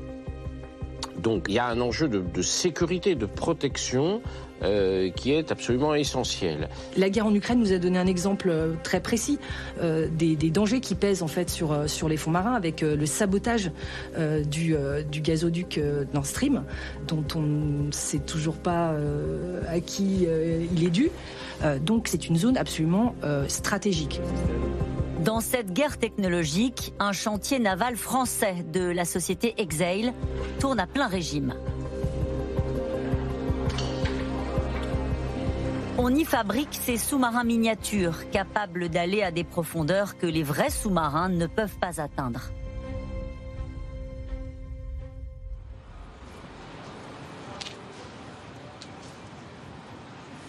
C'est des grosses bêtes.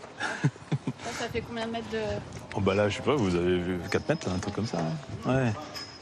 À votre droite, un drone plutôt d'exploration euh, sous-marine. Donc c'est un drone qui va jusqu'à 3000 mètres. Et puis à notre gauche, un drone euh, destiné à la lutte contre les mines sous-marines. Les États, depuis quelque temps, ont pris conscience que sous la mer, il pouvait se passer beaucoup de choses et qu'on n'en voyait qu'une toute petite partie. Et donc on voit que c'est un potentiel risque pour notre souveraineté. Et donc les, drones euh, permettent d'agir rapidement, en toute sécurité, aussi en toute discrétion, dans des zones où il est vraiment très difficile d'aller pour l'homme.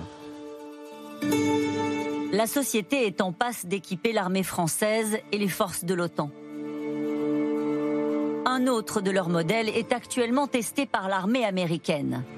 Appelé le DRIX, ce drone de surface est totalement autonome.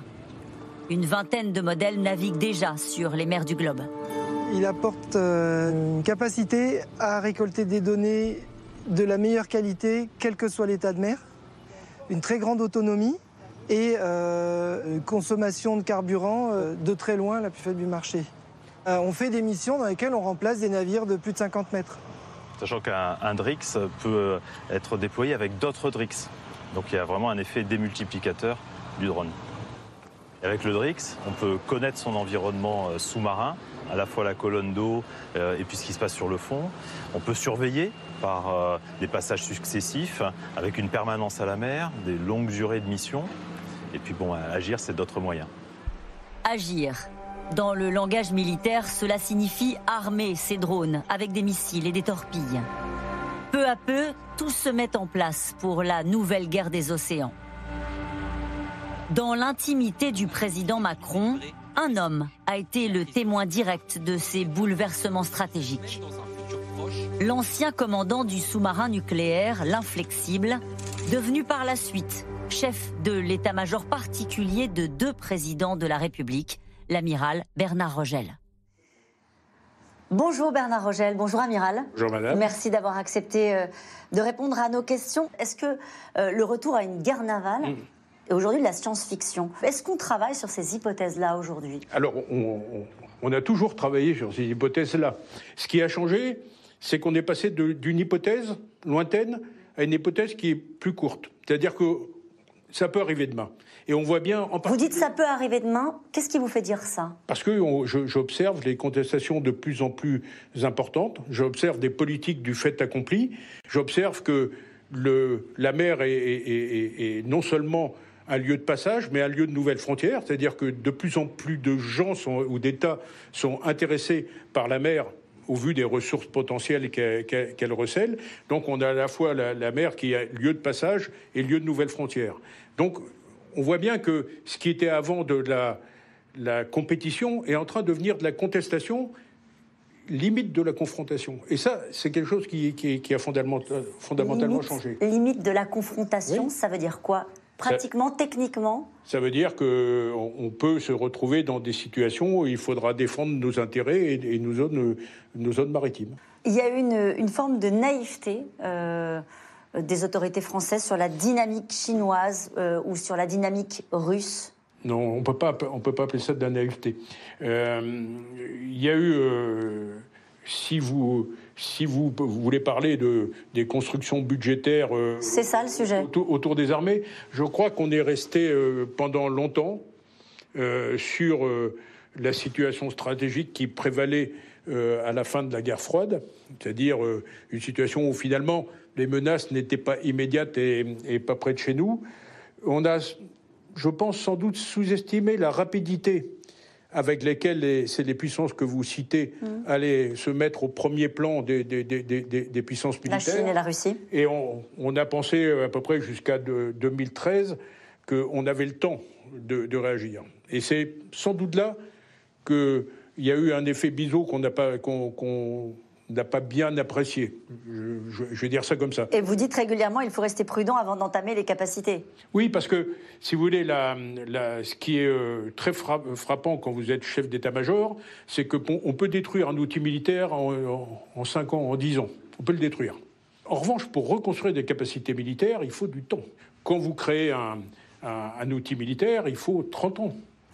Le 24 avril 2021, Xi Jinping a inauguré euh, trois nouveaux bâtiments, un destroyer, un sous-marin nucléaire euh, et un porte-hélicoptère le même jour. Ça vous fait rêver en tant euh, justement qu'ancien chef d'état-major de la marine peut- Autant de moyens déployés si rapidement? Ça, ça ne peut que faire rêver. Euh, la Chine, elle est passée, euh, dans les années 90, elle ne figurait pas dans les dix premières nations navales. Elle est aujourd'hui à la deuxième place et elle est en passe de concurrencer les, les- les États-Unis. Donc on voit bien que la Chine est en train, entend jouer désormais un rôle mondial et se donne des moyens pour le, pour le faire. Mais c'est la Chine. Mais c'est la Chine. Quel regard vous portez justement sur euh, la force de frappe aujourd'hui navale qui est celle de la Chine? Quel regard vous portez là-dessus? Un État qui augmente sa puissance navale n'est pas une menace en soi. Évidemment, on ne peut pas refuser euh, à un pays ce qu'on fait nous-mêmes, c'est-à-dire le droit à se défendre. Là où ça devient un problème, c'est si euh, ça se traduit par euh, des violations du droit international, si ça se traduit par euh, une politique euh, agressive. Donc il faut être vigilant. Il faut, je crois, continuer à faire la politique que, fait la France, c'est-à-dire promouvoir le droit international et, et le dialogue. Je crois que c'est tout à fait important pour éviter. Et c'est là où. Vraiment? Vous pensez vraiment ce que vous dites, amiral Quand on voit ce qui s'est passé là pour le coup sur la terre avec euh, la Russie et, et l'Ukraine, Oui, mais- le dialogue et le droit, euh, ça n'a pas marché. hein. Oui, mais il ne faut pas désespérer. C'est-à-dire qu'il faut euh, être réaliste, prendre en compte ce qui se passe, c'est-à-dire ce retour des politiques de la force, mais continuer à, à promouvoir le droit et, et- et le dialogue. Sinon, on va s'enfermer dans une spirale infernale où seul le rapport de force Ça marche aussi sur Taïwan, ce discours? Ça marche partout, je crois. Ouais. Ça marche partout. C'est la région du monde et c'est la zone maritime qui vous inquiète le plus aujourd'hui? La mer de Chine est sans doute l'endroit où les tensions vont s'exacerber le plus, parce que cette montée en puissance euh, extraordinaire de la Chine, elle va se, se frotter avec la puissance américaine et l'influence américaine. Voici ce qui pourrait être la nouvelle ligne de front de la planète. Aux abords de Taïwan, la guerre a en réalité déjà commencé. Car sur les mers, la Chine grignote régulièrement du terrain. Cette fois, avec des pirates d'un genre nouveau.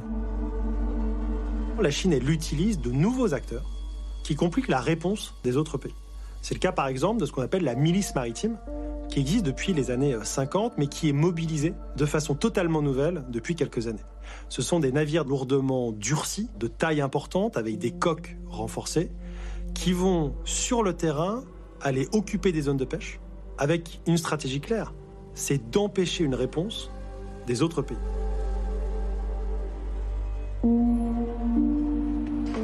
Les pêcheurs locaux sont les premiers témoins de cette guerre des nerfs. L'un d'entre eux a accepté de témoigner de manière anonyme.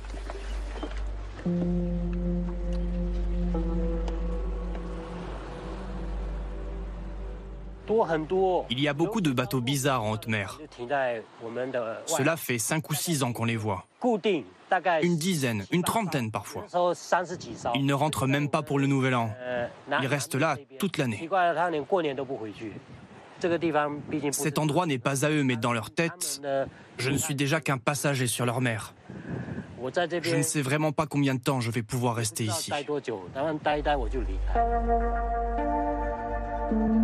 Pour l'instant, Taïwan résiste en arrêtant régulièrement certains de ses bateaux.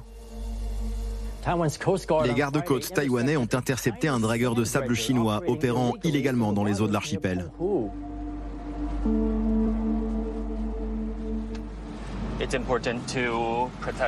C'est important, on n'a pas le choix. On doit protéger nos eaux territoriales. Ce n'est pas un hasard. Les câbles sous-marins sont régulièrement endommagés à cause de l'activité illégale de ces dragueurs de sable chinois.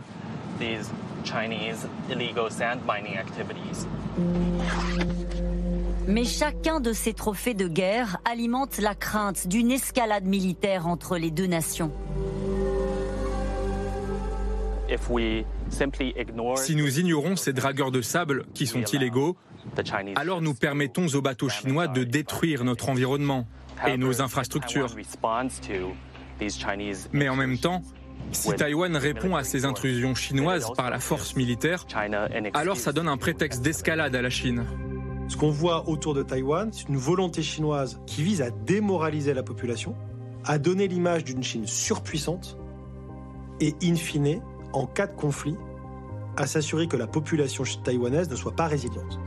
Taïwan pourrait être la grande crise de demain. Et c'est la raison pour laquelle aussi euh, la guerre en Ukraine est un test et que c'est important que les puissances euh, occidentales et que l'OTAN se soit si fortement mobilisée. Parce que si on laisse faire la Russie, ça donne un signal à la Chine que finalement, euh, elle pourrait avoir les mains libres pour faire ce qu'elle veut de Taïwan.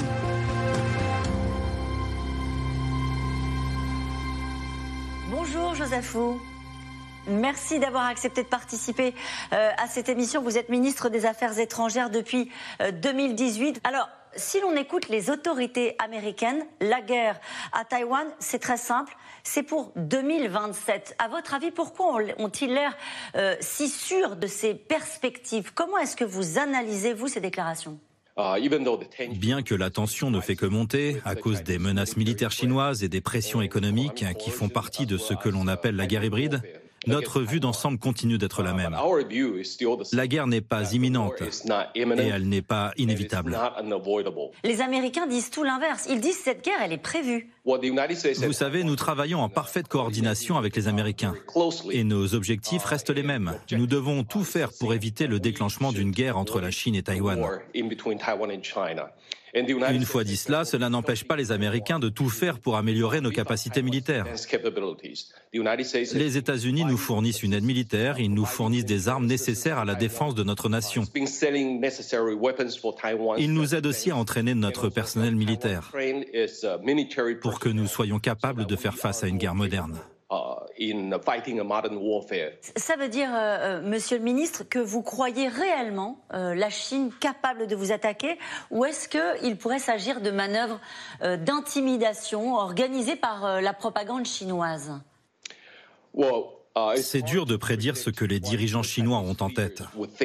Dans ce domaine, le processus de décision en Chine est très vertical. Tous les pouvoirs sont concentrés dans les mains du président Xi Jinping. Dans ce cadre, nous essayons d'identifier leurs réelles motivations, leurs objectifs, à travers nos relations bilatérales. Je pense que l'objectif des Chinois, c'est bien d'aller vers une guerre avec Taïwan. Alors ils doivent s'attendre à souffrir. Vous avez déclaré euh, que l'Ukraine a été une inspiration pour beaucoup de Taïwanais dans la manière de faire face au pouvoir autoritaire. En quoi la guerre en Ukraine et l'invasion russe a été une inspiration pour vous? Les habitants de Taïwan ont pu observer les destructions et les atrocités causées par l'invasion russe contre l'Ukraine.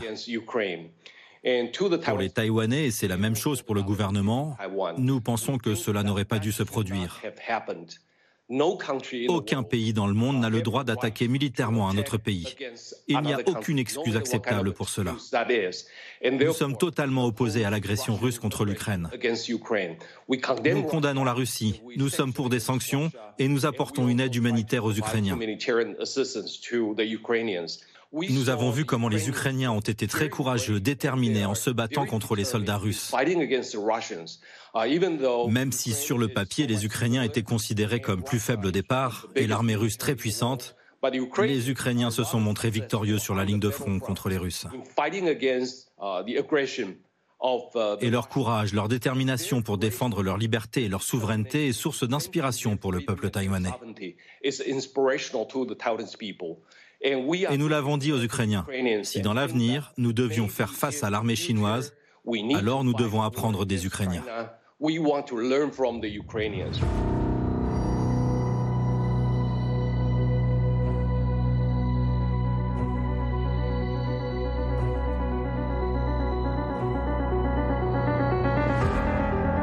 The doomsday clock is a global alarm clock.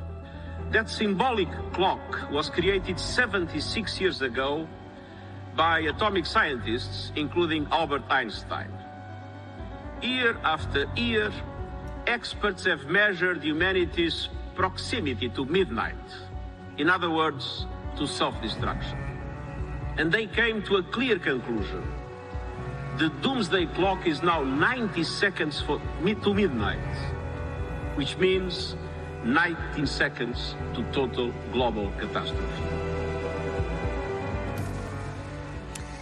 De retour en direct sur le plateau de C'est dans l'air pour cette émission spéciale. Avec nous ce soir, Guillaume Ancel, vous êtes ancien officier de l'armée française, écrivain, auteur du blog Ne pas subir, Anthony Bélanger, éditorialiste à France Inter, spécialiste des questions internationales. Laure Mandeville est avec nous ce soir, vous êtes grand reporter au Figaro. Je cite votre livre Quand l'Ukraine se lève, publié chez Talent Édition. Avec nous enfin, Élise Vincent, vous êtes journaliste chargée des questions de défense au quotidien Le Monde on pouvait lire cette semaine votre interview des ministres français et allemands de la Défense avec ce titre Nous devons nous réjouir d'avoir des armées plus fortes. Bonsoir à tous les quatre. Bonsoir. Merci de participer à ce C'est dans l'air en direct. Je voudrais naturellement qu'on finisse sur cette image qu'on vient de voir, cette horloge de l'apocalypse. On a vu dans ce documentaire, dans cette enquête, que les armées du monde entier, que les grandes puissances agressives se réarment de manière spectaculaire et on va en parler ce soir. Dans quel moment sommes-nous? Je vais faire un petit tour de table avec cette question, Guillaume Ancel. Je crois d'abord qu'on revient à la réalité. Je vais parler surtout pour l'Europe, pour l'Union européenne. Pendant 30 ans, on a cru qu'on était exempté de guerre. Euh, Olaf Scholz l'a dit avec deux mots très simples. Nous n'avons plus d'ennemis. Nous avons cru que nous n'avions plus d'ennemis. Et puis on redécouvre avec la guerre en Ukraine que la guerre ne nous a jamais quittés. C'est nous qui avons cru qu'on pouvait la quitter de notre seul fait. Or, on redécouvre que bien sûr, on, est, on a toujours été menacé et qu'on sera toujours menacé demain. La question, c'est avec quelle intelligence on se prépare à ces conflits. C'est pas d'avoir peur d'une guerre, c'est juste de s'y préparer intelligemment. Et on va voir que sur certains aspects, la France a parfois euh, raté des virages stratégiques. On en parlera euh, dans un instant. Anthony Bélanger. Non, moi je pense que ce qui est vrai, c'est qu'on a changé d'époque. Qu'on est, c'est la fin de la Pax Americana, ou plutôt de la fin la, la Pax Occidentala comme on peut dire en latin.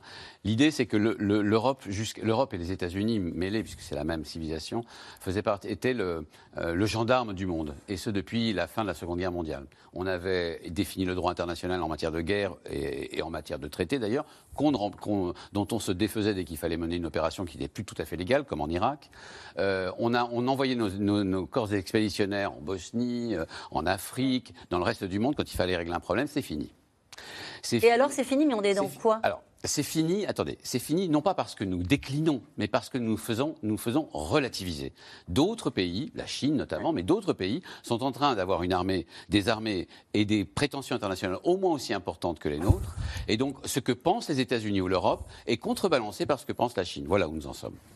Oui, moi je dirais que, pour compléter ce qui est dit, euh, qu'on est dans une ère extrêmement dangereuse parce que nous sommes face euh, à des acteurs multiformes, multiples, qui agissent sur tous les fronts, que la guerre en fait est partout. C'est la guerre de euh, haute intensité, la guerre de basse intensité, la guerre psychologique, la guerre hybride, la guerre asymétrique. Toutes les guerres sont ensemble. Et on est face à deux acteurs majeurs, la Chine et la Russie, qui montrent qu'ils sont prêts à l'utilisation de, euh, la force. Et ça, c'est très important, notamment dans le cas de la Russie, parce que euh, nous, nous avons, euh, comme l'a très bien dit Guillaume Ancel, nous avons complètement oublié ce qu'est l'utilisation. Nous pensions que nous étions dans une ère post-guerre, post-utilisation de la force. Et je crois que c'est très très important que nous, soyons euh, confrontés à, à, cette Russie, disons, belliqueuse. Et, et la question, c'est qu'est-ce que nous, nous sommes, nous sommes prêts à lui opposer aujourd'hui? En termes de moyens, la grande question. En termes de moyens, en termes de projets ah, Exactement, ah, en termes de moyens, en termes de projets, mais, mais tout simplement en termes d'engagement. Mm. C'est-à-dire que nous sommes directement euh, euh, comment dire, euh, sollicité en fait par cette, cette guerre qui, a, qui, qui s'est imposée, une guerre absolument fracassante, terrible, épouvantable, qui, qui, détruit des villes entières, etc.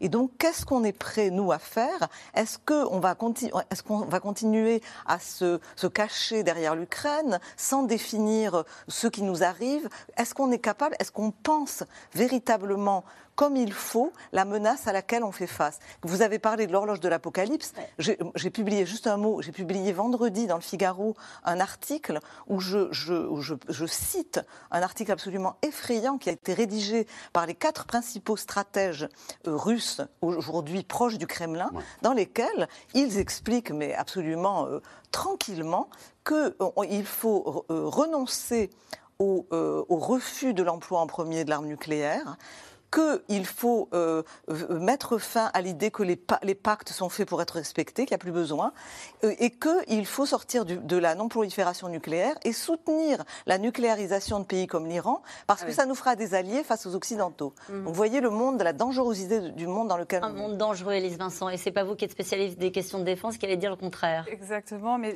peut-être pour rajouter à ce tout ce qui a été déjà dit, au-delà du fait qu'effectivement, maintenant, ce n'est plus seulement une guerre de cinéma et d'information télévisée, euh, je pense qu'il y a aussi ce qui inquiète et qui est inquiétant, c'est qu'il y a une superposition des crises, mmh. et notamment en raison de quelque chose dont on parle beaucoup depuis peu, mais qui existe depuis longtemps, c'est la raréfaction des ressources. Et la crise climatique et que donc aujourd'hui la guerre, oui, mais avec quels moyens Est-ce que même si un pays veut se réarmer, peut-il acheter ce qu'il veut quand il veut comme il veut Peut-il euh, alimenter sa population comme il veut?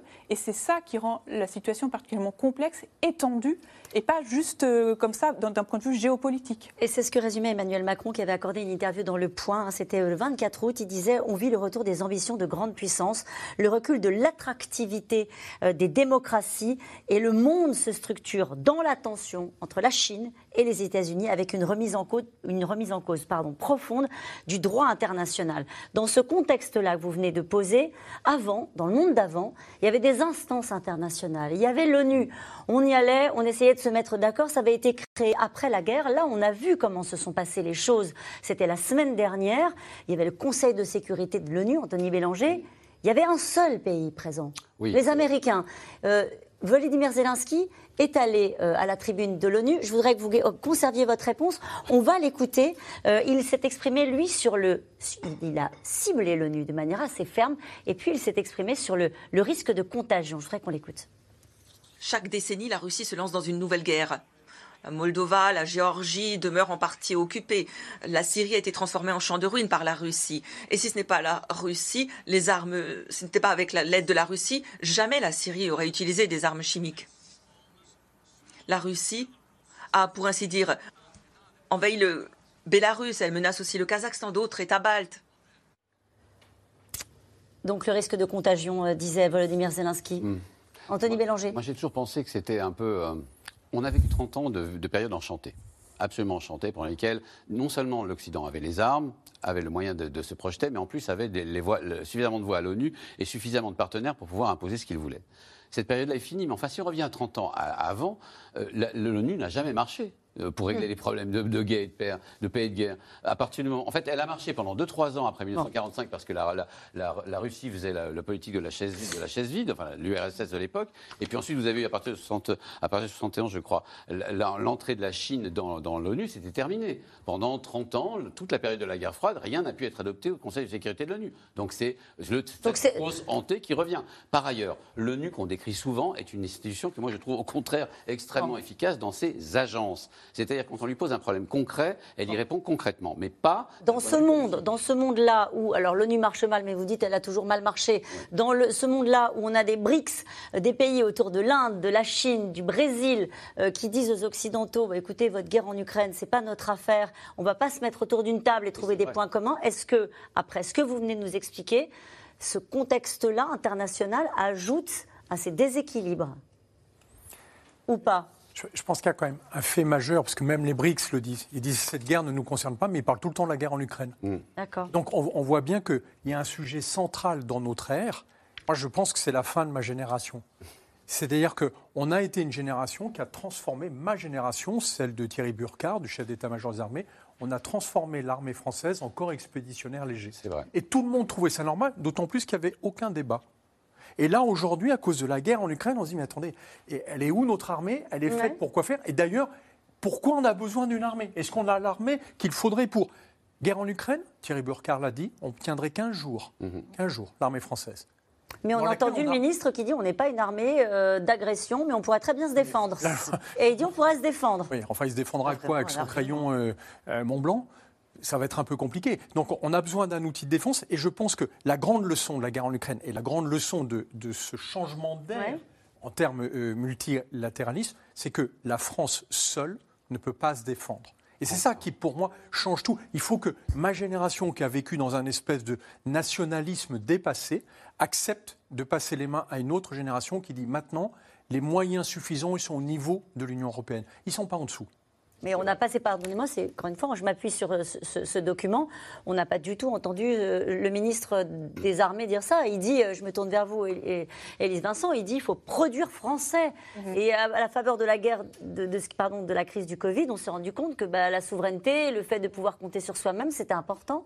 Oui, alors, enfin, peut-être qu'il n'a pas eu le temps de l'évoquer, mais il faut produire français, mais il y a aussi tout, tout, un travail que le ministère des Armées essaie de développer, mais c'est pas le seul euh, en France et il y a d'autres pays du monde qui font, c'est de développer des partenariats, de eh plus en plus des alliances avec des pays, parce qu'effectivement tous les pays voient bien que s'ils se mettent juste à compter leurs chars et leurs avions, ça va pas leur suffire pour tenir, y compris les États-Unis. Euh, et donc ils font du, ils signent des accords tous azimuts. Et donc les États-Unis le font euh, à fond dans la zone Indo-Pacifique. Nous, on essaye de le faire, notamment par exemple, donc on essaye en Afrique, ça ne marche pas, mais on essaye de le faire au Moyen-Orient.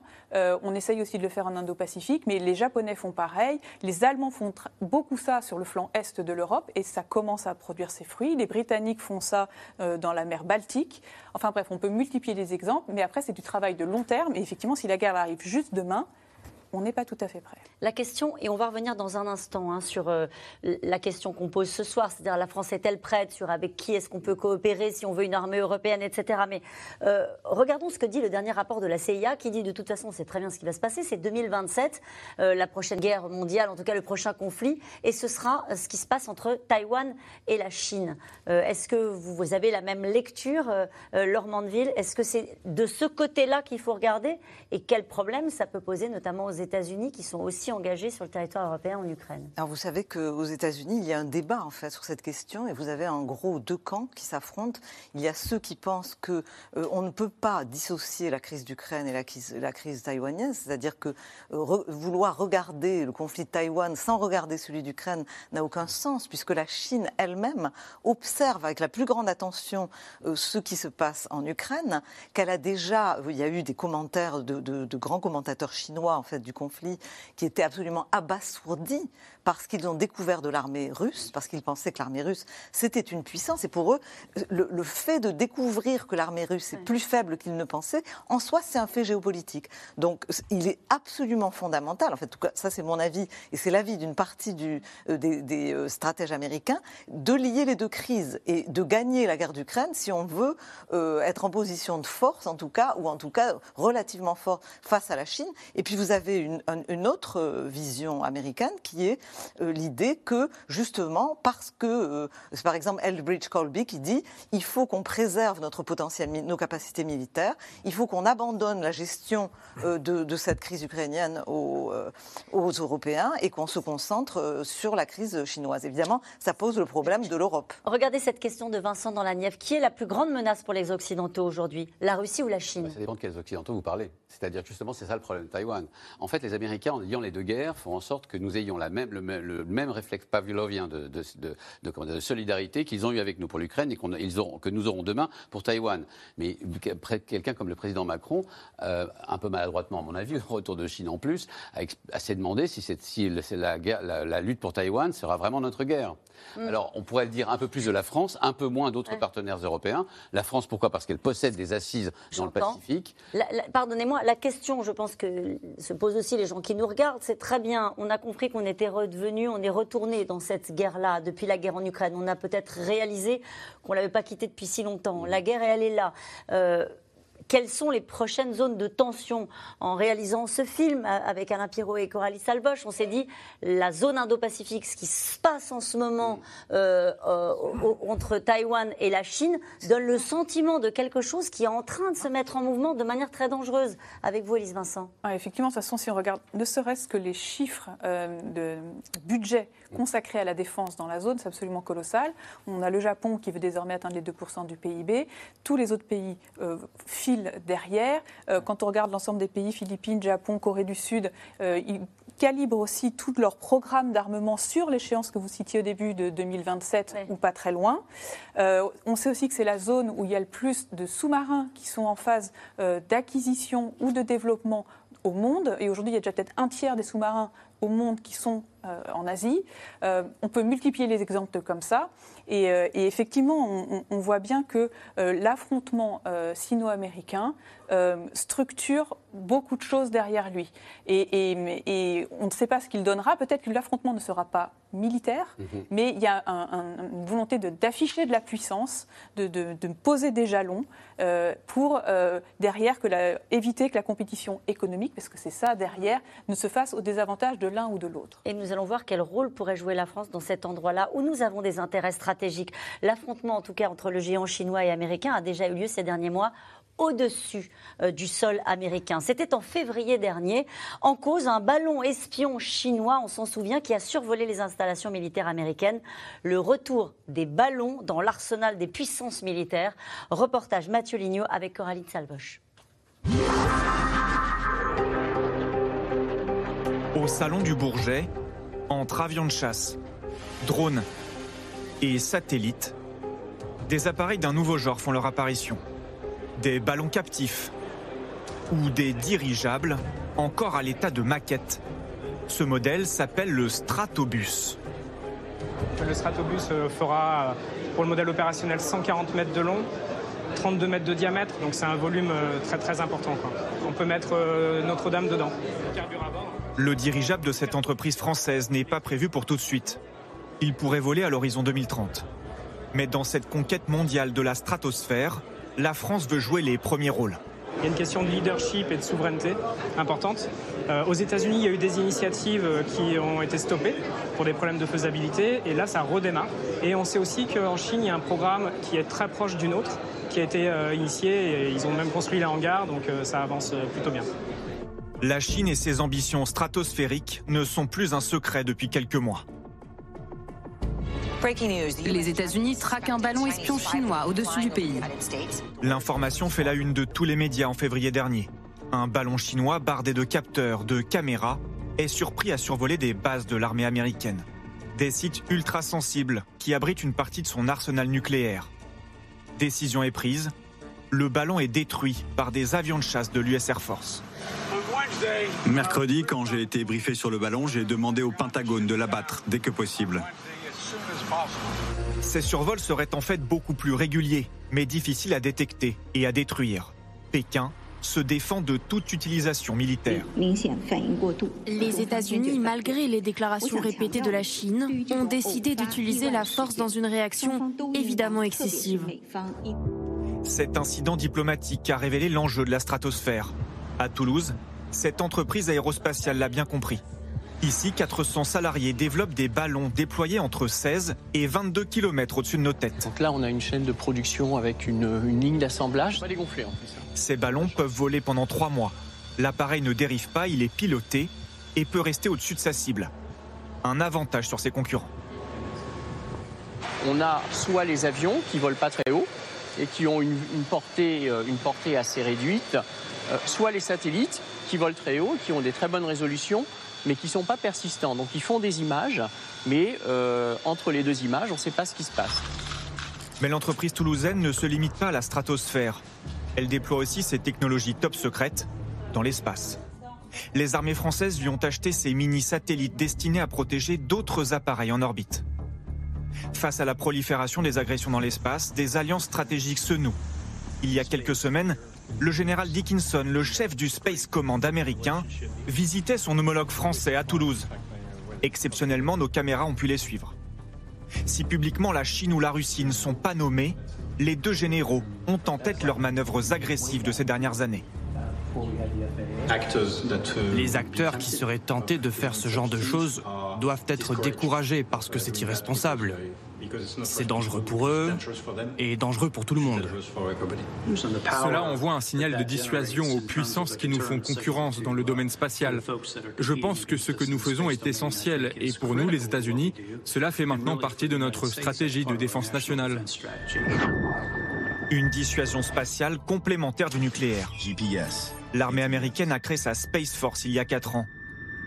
Et elle vient de lancer une toute nouvelle unité spécialisée dans le ciblage de satellites ennemis.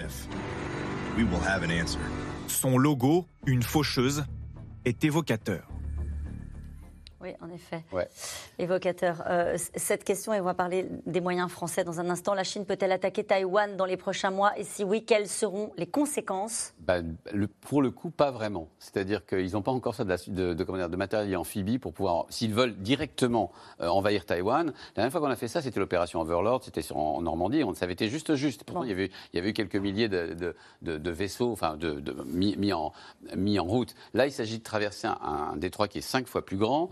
Et en même temps, si l'idée c'est d'envahir, ils n'en ont pas encore les moyens. Par contre, si l'idée c'est de bloquer l'île, ça oui. C'est étudié dans les états-majors ou oui, pas? Oui, oui, tout à fait. Mais effectivement, je pense qu'il y a plutôt une stratégie du, du, BOA, je dirais, d'étouffement, hum. euh, que de réellement envahir Taïwan.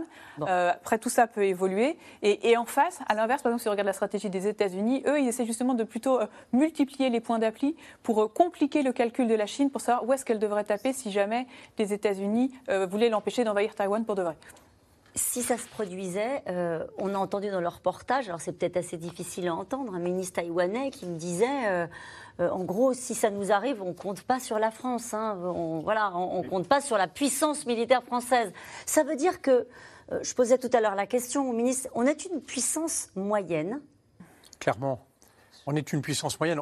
On, se vit encore comme étant une très grande puissance parce qu'on a l'arme nucléaire, parce qu'on a un siège au Conseil de sécurité.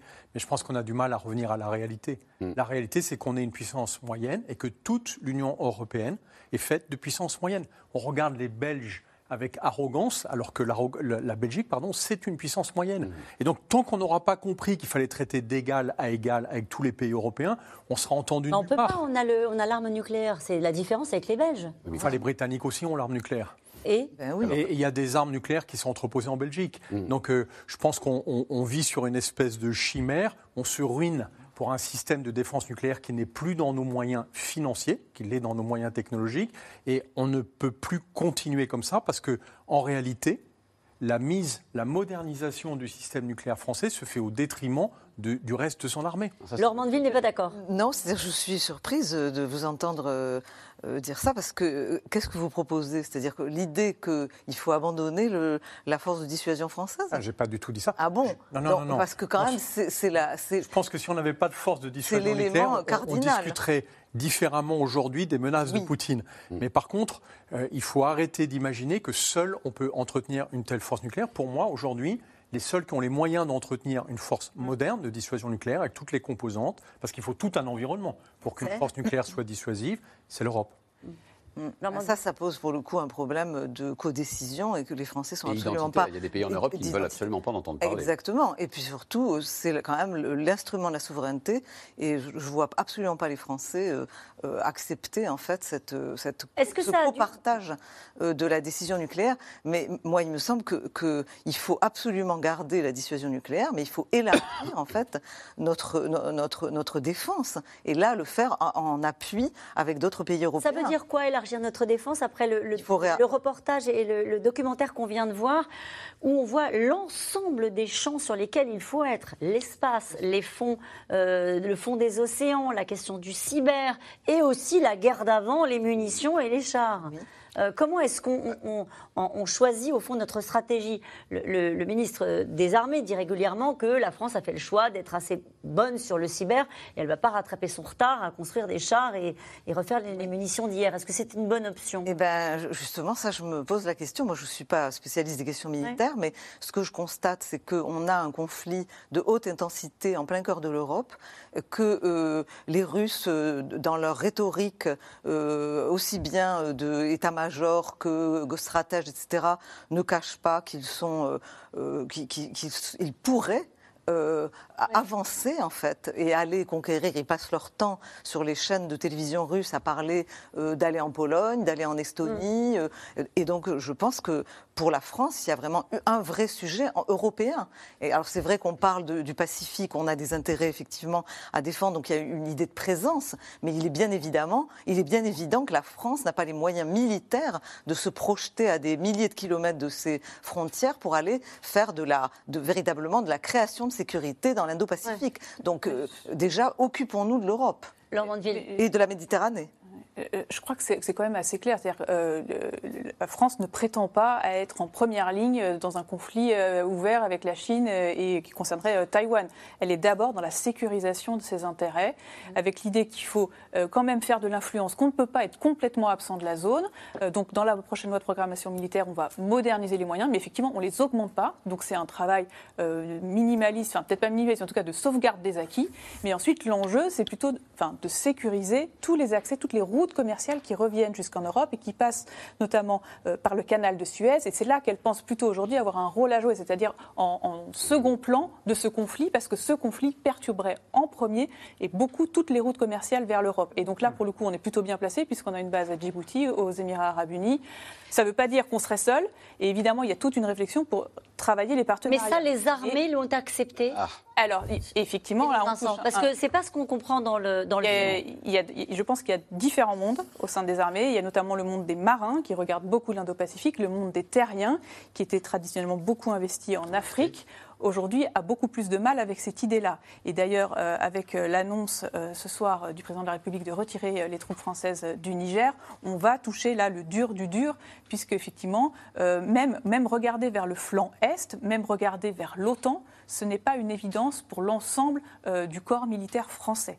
Et on touche c'est vrai que c'est l'une des annonces de l'intervention d'Emmanuel Macron ce soir, le retrait des troupes euh, du Niger qui était prévu, qui n'était pas prévu, Elise Vincent euh, il était dans les tuyaux, mais il était euh, sans doute compliqué, retardé pour des discussions dont on aura les aboutissants dans quelques jours. Mais non, c'est voilà, il fallait le faire sans doute. C'est un problème identitaire pour l'armée française. Quand vous, êtes, quand vous devez faire face, vous faites face à des problèmes de recrutement, parce que c'est le cas, et que vous promettez à votre jeune recrue que vous allez qu'il va faire, va sauter sur Colvézi, c'est beaucoup plus, comment dire, euh, euh, enthousiasmant oui. dire vous allez patrouiller en, Estonie ou faire un tour en, en Roumanie. Je veux dire par là, c'est que l'armée française, au fond, ça lui allait très bien ce corps expéditionnaire de 5000 hommes euh, qu'elle pouvait déployer dans ses anciennes colonies et qui était, au fond, une espèce de réminiscence de son, arme, de son histoire glorieuse de l'armée coloniale. Euh, ça pose un problème identitaire grave parce qu'une grande partie, vous le disiez, de l'armée de terre, mais pas seulement, même de l'armée de l'air en partie, hein, est organisée autour de cette idée. Et donc c'est à la fois une double révolution à doit, à, auquel elle doit faire face. D'abord à une, à une reconcentration de ses forces et de son identité sur l'Europe, ce qui n'est pas évident. Quand on écoute par exemple les marins parler de l'Italie, de la Grande-Bretagne, etc., il n'y a que des défauts. Il n'y a que notre armée, qui, euh, notre marine, la royale, qui est merveilleuse et qui n'a pas le matériel qu'elle mériterait, tellement, tellement ils sont bons. Tous les militaires, c'est pareil. La France, d'une part, pense en silo, et quand elle pense à ses intérêts, elle pense à ses intérêts d'hier. Et c'est un vrai problème qui n'est pas seulement un problème matériel, parce que derrière, c'est jérémial autour du matériel qui leur manque aux militaires. Il y a cette idée de on ne sert plus euh, l'armée comme je la vois, l'armée à la papa, l'armée qui allait, euh, encore une fois, qui est intervenue 40 fois en Afrique Mais juste, en 40 ans. Est-ce que l'armée à la papa, c'est pas celle qui se bat en ce moment en Ukraine? En Ukraine peut-être, en partie, mais pas seulement. Hein non, à mon avis, c'est pas celle-ci, pardon. Oui. Euh, celle qui se bat en Ukraine, elle est très étonnante. Elle est à contre-courant de ce qu'avait préparé l'armée française. Bah l'armée française, elle s'était préparée à faire des expéditions courtes, sporadiques, en Afrique ou au Moyen-Orient pour faire un espèce de rétablissement de l'ordre euh, qui durait parfois pendant des années, comme au Sahel, plus de dix ans, et qui, qui sont des échecs globaux. Mais par contre, elle n'était pas du tout préparée à ça. Et du coup, elle, c'est un choc parce qu'en même temps, on va le voir plus tard, la guerre en Ukraine, c'est une guerre de régression vraiment dans des tranchées avec quasiment que les baïonnettes. Et par ailleurs, c'est une guerre de haute technologie parce qu'il y a des drones au-dessus avec des caméras thermiques. Du coup, on a une collision entre une guerre du passé et une guerre du futur. Et nous, on est au milieu et franchement, on est paumés. Ça veut dire quoi, nous, on est au milieu? Nous, on est au milieu avec nos matériels, avec nos stratégies? Je pense que l'armée française, ou plutôt la France aujourd'hui, réfléchit à l'envers. C'est-à-dire qu'elle essaie de justifier de sa politique militaire, parce qu'en réalité, elle n'a pas les moyens de faire autre chose. Et du coup, au lieu de se dire de quoi j'ai besoin, elle se dit, compte tenu de ce que j'ai, Comment je vais justifier que c'est exactement ce qu'il nous fallait? C'est ce que dit le ministre quand il dit Mais attendez, on n'a pas besoin d'être bon partout, on n'a pas besoin d'avoir trop de chars. Ah bon? Parce que dans une guerre contre l'Ukraine, on va se battre avec du cyber.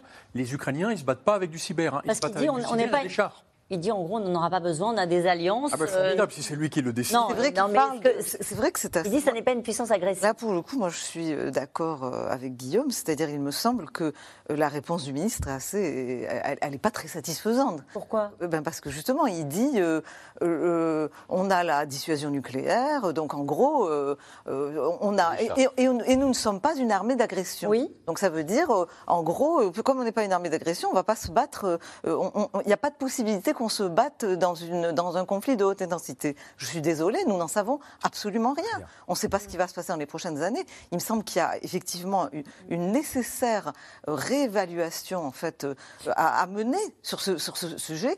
Et moi, ce qui me frappe aussi, c'est que est-ce qu'il n'y a pas euh, euh, au-delà de la responsabilité peut-être des militaires, mais qui ne me paraît pas la plus importante, c'est la responsabilité des politiques, en fait, qui ont quand même complètement raté, mm. on l'a dit, ont complètement raté l'évaluation des menaces depuis des, années et des années que ce conflit vient. C'est-à-dire qu'on a regardé venir ce conflit. Et derrière, je voulais dire une chose, c'est que est-ce que ça pose pas un problème encore plus fondamental, qui est le problème de euh, quand on, trouve des justifications, euh, on n'aura pas besoin de le faire, ou euh, c'est pas, la guerre qu'on va, va, mener, etc. Est-ce que c'est pas qu'on n'a pas envie, en réalité, de se battre Est-ce que dans l'évaluation qu'on a fait de la menace russe, qui était une, une évaluation fausse, c'était qu'au fond, on n'avait pas envie, on voulait trouver tous les moyens de ne pas y aller. Est-ce qu'il y a, aujourd'hui un esprit de résistance et de combat en Europe? Parce que vous dites, est-ce que la France est prête? Oui. Il faut qu'elle soit prête dans sa tête à se battre. Laurent Mandeville, c'est un des moments de l'interview avec euh, le ministre Sébastien Lecornu qui dit, on est encore un pays qui envoie des soldats euh, se faire tuer. Euh, parmi les démocraties, on n'est pas nombreux à le faire. Juste un mot avec vous, Élise Vincent, sur, euh, sur, on parlait de la guerre d'hier, qui est aussi celle de la guerre d'aujourd'hui, des chars, du fait qu'on n'en a peut-être pas suffisamment, des munitions, on l'a vu dans le reportage. Et puis on a vu aussi dans cette enquête que Starlink, Elon Musk, décidait à un moment donné d'intervenir, un acteur privé qui intervient dans une guerre et qui dit je coupe les faisceaux et je, prive de relais les armées sur le terrain. Je décide, je suis un acteur privé.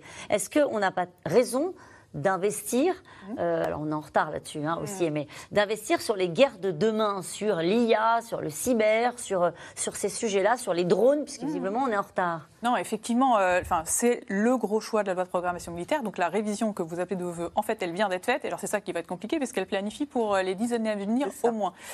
et le choix qui a été fait, c'est de dire la guerre d'Ukraine, c'est peut-être la guerre d'aujourd'hui, mais c'est pas la guerre de demain. La guerre de demain, c'est les drones et c'est le cyber, et on va mettre le plus d'argent possible. Mais c'est vrai que on continue quand même à vouloir tout faire. Donc, on, met de l'argent, mais sans doute peut-être pas tant que ça. Et en plus, on est plutôt en train de rattraper un retard mm. que d'aller beaucoup plus loin. En tout cas, sur le segment drone, sur le segment quantique, IA, il faut voir. Euh, c'est difficile aussi d'avoir de la transparence sur ces sujets. Et puis, on a de cette dissuasion, comme vous en parlez, qui coûte quand même très cher, mais auquel on est très attaché et qui fait ben, en fait, ça, fait partie de l'enveloppe. Voilà. Mais il y a surtout, excusez-moi, mais on fait contre mauvaise fortune bon cœur. C'est-à-dire que, par exemple, des, des Charles Leclerc, euh, on en a 200 dans un entrepôt qui ne servent à rien. Ils rouillent, euh, ou, pas, ou à peu près. On en utilise 30 de temps en temps et on les répare, on répare les uns avec les autres. Euh, parce qu'on a tout simplement décidé que les chars lourds ne servaient plus vraiment à l'armée française. Donc, euh, quand, on dit, quand le ministre dit bon, c'est pas grave, pendant 10 ans on n'aura pas de chars, c'est tout simplement parce qu'il n'y en a pas. Et que pendant 10 ans, il n'y en aura pas de construit. Que le mm. prochain, il est comme ça, euh, en construction avec les Allemands, et que c'est même pas sûr qu'il le soit. Donc, en fait, la France, euh, quand il dit on n'aura pas besoin de chars mais de cyber, il fait un pari sur l'avenir, mais pas un pari sur le passé. Il passe par perte et, perte et, profit une partie Parce qu'il acte. Façon, il acte la déshérence des chars lourds à la française. Et il considère que les choix à faire sont des choix stratégiques sur de nouveaux terrains qui sont des terrains plutôt tech, quoi. on va le dire comme ça. C'est aussi un sujet de culture. Et je crois que Laure l'a évoqué tout à l'heure.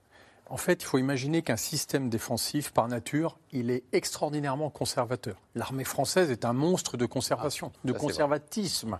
Et donc, pour eux, c'est très compliqué d'aller de l'avant. Je vais prendre qu'un exemple. Pourquoi on a 15 ans de retard sur les drones? Parce que l'armée de la française est dirigée par des pilotes. Vous comprenez, c'est compliqué quand on est pilote de se dire je vais scier la branche sur laquelle j'ai vécu toute ma vie et je vais dire on n'a plus besoin de pilote. On va faire des trucs sans pilote. Pour eux, c'est quasiment un espèce de suicide culturel. Mmh. Mmh. Et donc c'est très compliqué pour des militaires d'aller de l'avant. Et c'est pour ça qu'on le voit très bien dans le documentaire, le fait de faire appel à d'autres pour réfléchir et obliger les militaires à sortir de leur tranchée, c'est fondamental. Red Team, c'est peut-être une des plus belles innovations de l'armée française ces dernières années, c'est dire on va arrêter de réfléchir dans notre bocal et on va demander à d'autres de venir nous déstabiliser. Moi, je, mon grand regret, en fait, c'est pas l'armée française, c'est la société française. Parce, qu'il n'y a pas assez de journalistes comme vous, comme vous, Laure, pour parler des sujets de défense et que la, société française s'intéresse au sujet, pas le ministre, qui nous explique qu'avec les 3 francs 6 sous qu'on a, on a largement assez et qu'il nous restera de la monnaie. 3 francs 6 sous, 413 milliards. Et, un budget de la défense qui n'a jamais été aussi important. Oui. Mais, ah, on ne fait pas les bons choix parce qu'on n'a pas le bon débat. Tant que ça ne sera pas un débat de société. Mais c'est quoi la question qu'il faudrait poser aux Français?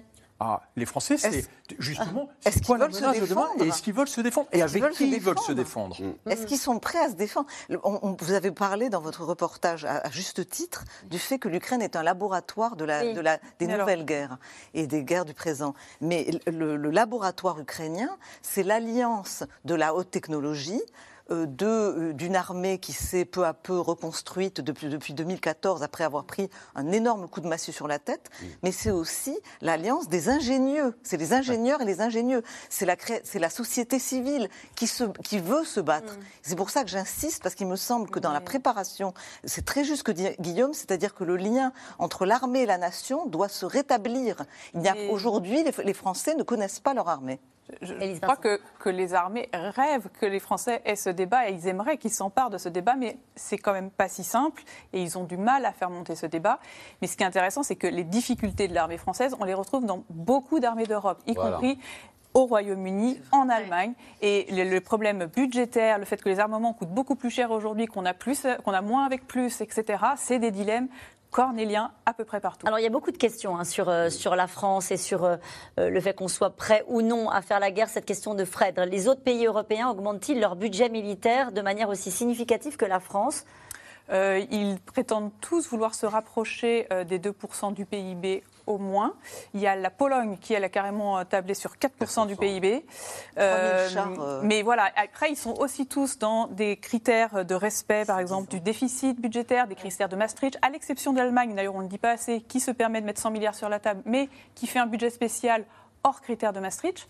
Donc, ce qu'on ne fait pas, c'est pas simple. Je, rappelle ce chiffre, hein, euh, les dépenses militaires mondiales ont atteint 2240 milliards, 2,2% du PIB mondial. À titre de comparaison, pendant la guerre froide, euh, cela ne dépassait pas 1500 milliards. Donc quand on dit le monde se réarme, euh, ce chiffre-là. Cette question encore, comment l'État a-t-il pu laisser la France perdre autant de terrain en termes de défense tout en continuant à armer et défendre d'autres pays? Parce qu'il y a une, conjonction d'au moins deux volontés. La volonté politique de baisser la, part de la défense dans le, dans le pays PIB, c'est une manière à pouvoir financer d'autres choses. Et deuxièmement, la volonté des militaires eux aussi d'avoir ce fameux corps expéditionnaire qu'ils pouvaient envoyer un peu partout dans le monde, dans le monde qui les concernait, c'est-à-dire l'Afrique, éventuellement le Moyen-Orient, les endroits avec lesquels nous avons des liens identitaires euh, anciens. Donc la conjonction des deux a donné effectivement ce qu'on voit aujourd'hui, c'est-à-dire une armée incapable d'assumer euh, un combat de haute intensité. Moi, je dirais pour le coup que les responsables, ce sont les politiques, parce que les militaires, ça fait des années qu'ils alertent, hein, on Ils demandent un réarmement. Je me souviens du défilé qu'on voyait à Washington quand j'étais en poste, de tous ces chefs d'état-major qui disaient on est dans l'os, c'est épouvantable, on peut pas, on peut pas continuer comme ça. Donc ça, c'était vraiment, ce sont les politiques qui ont été aveuglés et qui ont cru qu'on était pour la paix éternelle. Alors cette dernière question rapidement de Florent dans le Finistère, y a-t-il un risque euh, que la guerre pénètre sur notre territoire? Elle l'est déjà. Pourquoi elle est déjà? Parce qu'en fait, on est déjà en guerre, on le comprend bien. En réalité, cette guerre en Ukraine, elle nous affecte directement. Ceux qui pensent encore en France qu'on n'est pas concerné par cette guerre, franchement, il faut qu'ils relisent Munich. Merci euh, à vous tous d'avoir été avec nous en direct ce soir. Euh, et puis je vous rappelle que vous pouvez revoir hein, cette enquête d'Alain Pirot et Coralie Salboche euh, sur, au fond, la question que nous posions ce soir. La France est-elle prête pour les guerres de demain? À revoir en replay. Et puis nous, on se retrouve demain en direct pour un nouveau C'est dans l'air. Belle soirée.